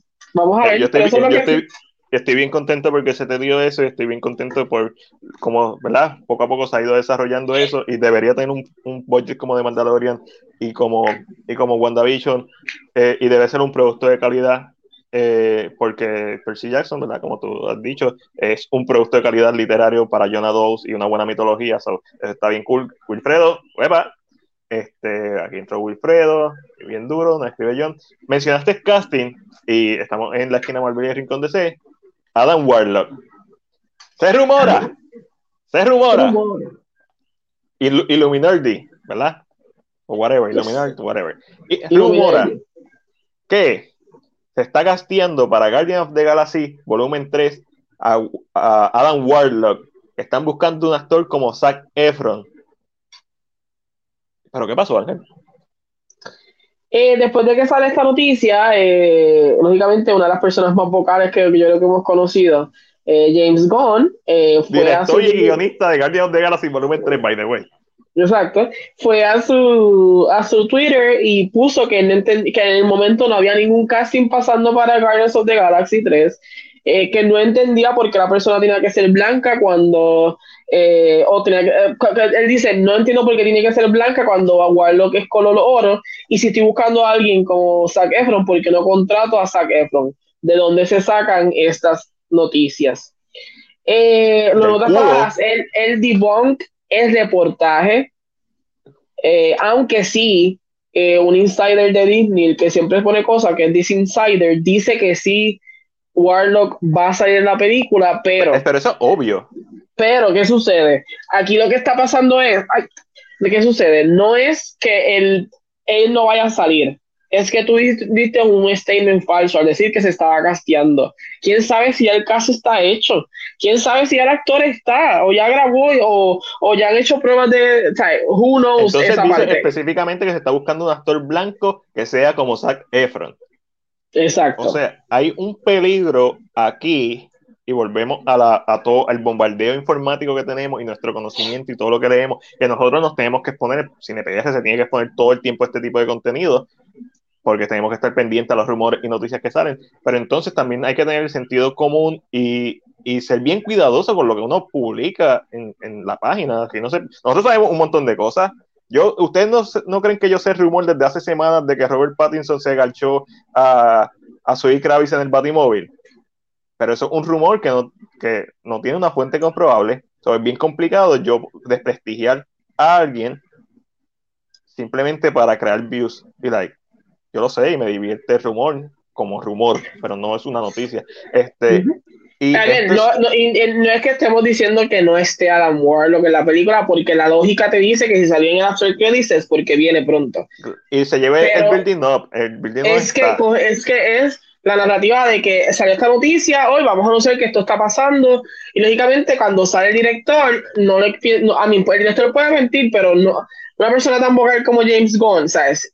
Sabemos que trabaja con un grupo de actores que normalmente es el mismo, que es bien selectivo en sus actores, que es bien, que básicamente todo el mundo que trabaja con él vuelve a trabajar con él, porque es un buen director, crea un buen ambiente fílmico. Entonces tú ponerle a decir, se está, hace mucho sentido, si yo quiero a Zac Efron, vamos a poner que sea Zac Efron al final del día. Pero es lo que él dijo. Yo no estaba buscando, si yo quiero un Zac Efron, yo busco a Zac Efron, yo me comunico con Zac Efron. Exacto. Yo, quería Stallone para mi película, eh, volumen 2. ¿A quién llamo? No quería a Stallone. So, es bien, es bien interesante ver estas páginas de Scoop este, que fallan mil y pegan una. Este, y, y como estas páginas de poca credibilidad, porque pierdes mucha credibilidad cuando el mismo director te dice, loco, no hay, no hay casting. O sea, está, eh, y ver cómo eso se sigue propagando, pero a la misma vez es parte de, ¿verdad? de la cultura que tenemos hoy en día del Internet. So, yeah, pues sí, So, que, demasiado. So, entre los leaks, los, la piratería, la información falsa, el, la carrera de quién es el primero, quién es el mejor, quién es, quién es el más que liquea, quién es el más que pega, las teorías. Eh, eh, hay, hay muchas cosas que se hacen. El problema es la intención con la que se hacen. No es tanto que se hagan. Pues si tú recibes esa información, si lo Minardi recibe esa información, pues lo puedes tirar, pero, mano, trata de corroborar. No sé, ¿sabes? tienes un medio, tienes un público que te escucha, que te sigue, que te cree. Este, let's see, veremos a ver. Vamos a ver si la noticia envejece bien. mi chavo está de que Warlock va a salir primero vimos el Cocoon falso en volumen 1, que lo tenía de Collector. Después en volumen 2 vimos el Cocoon, no sé cómo decir Cocoon, este, whatever, eh, dorado, que es el verdadero, fue parte de la escena post créditos, se espera que salga, es como que el próximo paso lógico. Pero, papi, cuando el mismo director viene y te dice, te está hablando mierda, yo le creo al director, no, no sé tú, Ángel, yo, le creo el, yo le creo al director que escribió el guion del volumen 3 y no Illuminati. Y si me está mintiendo, pero le creo porque es el director, es la noticia que es, es, es como que es la boca, es la boca del, eh, o sea, está saliendo del source, aunque es una mentira, está saliendo de ahí. yo no puedo, yo no puedo poner la palabra de una página eh, que lógicamente lo que se encarga de, de, leaks, rumores y este tipo de cosas con la palabra del director, aunque el director me esté mintiendo en este caso, si fuera el caso. Eh, so, eh, es sentido común, eso es todo. Eh, con eso, con eso nos podemos ir, Ángel. Sí, sí, ya nos podemos ir. Angelito, ¿dónde te consiguen a ti en tus redes sociales y qué hacen los sábados bisemanales? Año, año, eh, como saben, Angelo Davis, estoy aquí en CDPR, en mis redes sociales, así mismito, Angelo Davis, como ustedes pueden aquí abajito, y bisemanalmente, eh, los sábados, estoy en la sección de K-Drama con Angelo, donde hablamos de películas o dramas coreanos, eh, ¿verdad? De diferentes géneros como misterio, fantasía, romance, eh, sexo, alguno que otro. así que si le gusta el K-drama, si le gustan este tipo de cositas y eres de, los que está viendo Vicenzo ahora mismo en, en, Netflix, sabe que todo los sábados bisemanalmente estoy en esta sección y el próximo sábado, este eh, mañana no, el 20 de arriba, estamos, vamos a estar hablando del drama de Chaser, el que nos toca en estos momentos. Así que si quieres ser parte de la conversación y quieres dar un ratito más conmigo, analizar más a fondo, The Chaser es el drama que tengo para el sábado 20. Y Magdiela, tío, ¿dónde te consiguen? A mí me consigues principalmente en nuestro canal de YouTube. Ya tenemos más de 2.500 suscriptores. Estamos bien contentos por eso. También me consigues todos los jueves en ah, iba a decir Atavay TV, pero con Atavay TV con Segunda Alessandra en One Shot Movie Podcast. Mañana voy a estar con el corillo de XB and Richford en el podcast de cine, Cine Nerd Podcast. Ahí vamos a estar hablando de Raya and the Last Dragon y me imagino que de otras cositas así. Y obviamente me consiguen en CinePR en todas nuestras redes sociales. Así que Facebook, Instagram, Twitter, YouTube, Vero. Así que, mira, Restore the Snyderverse.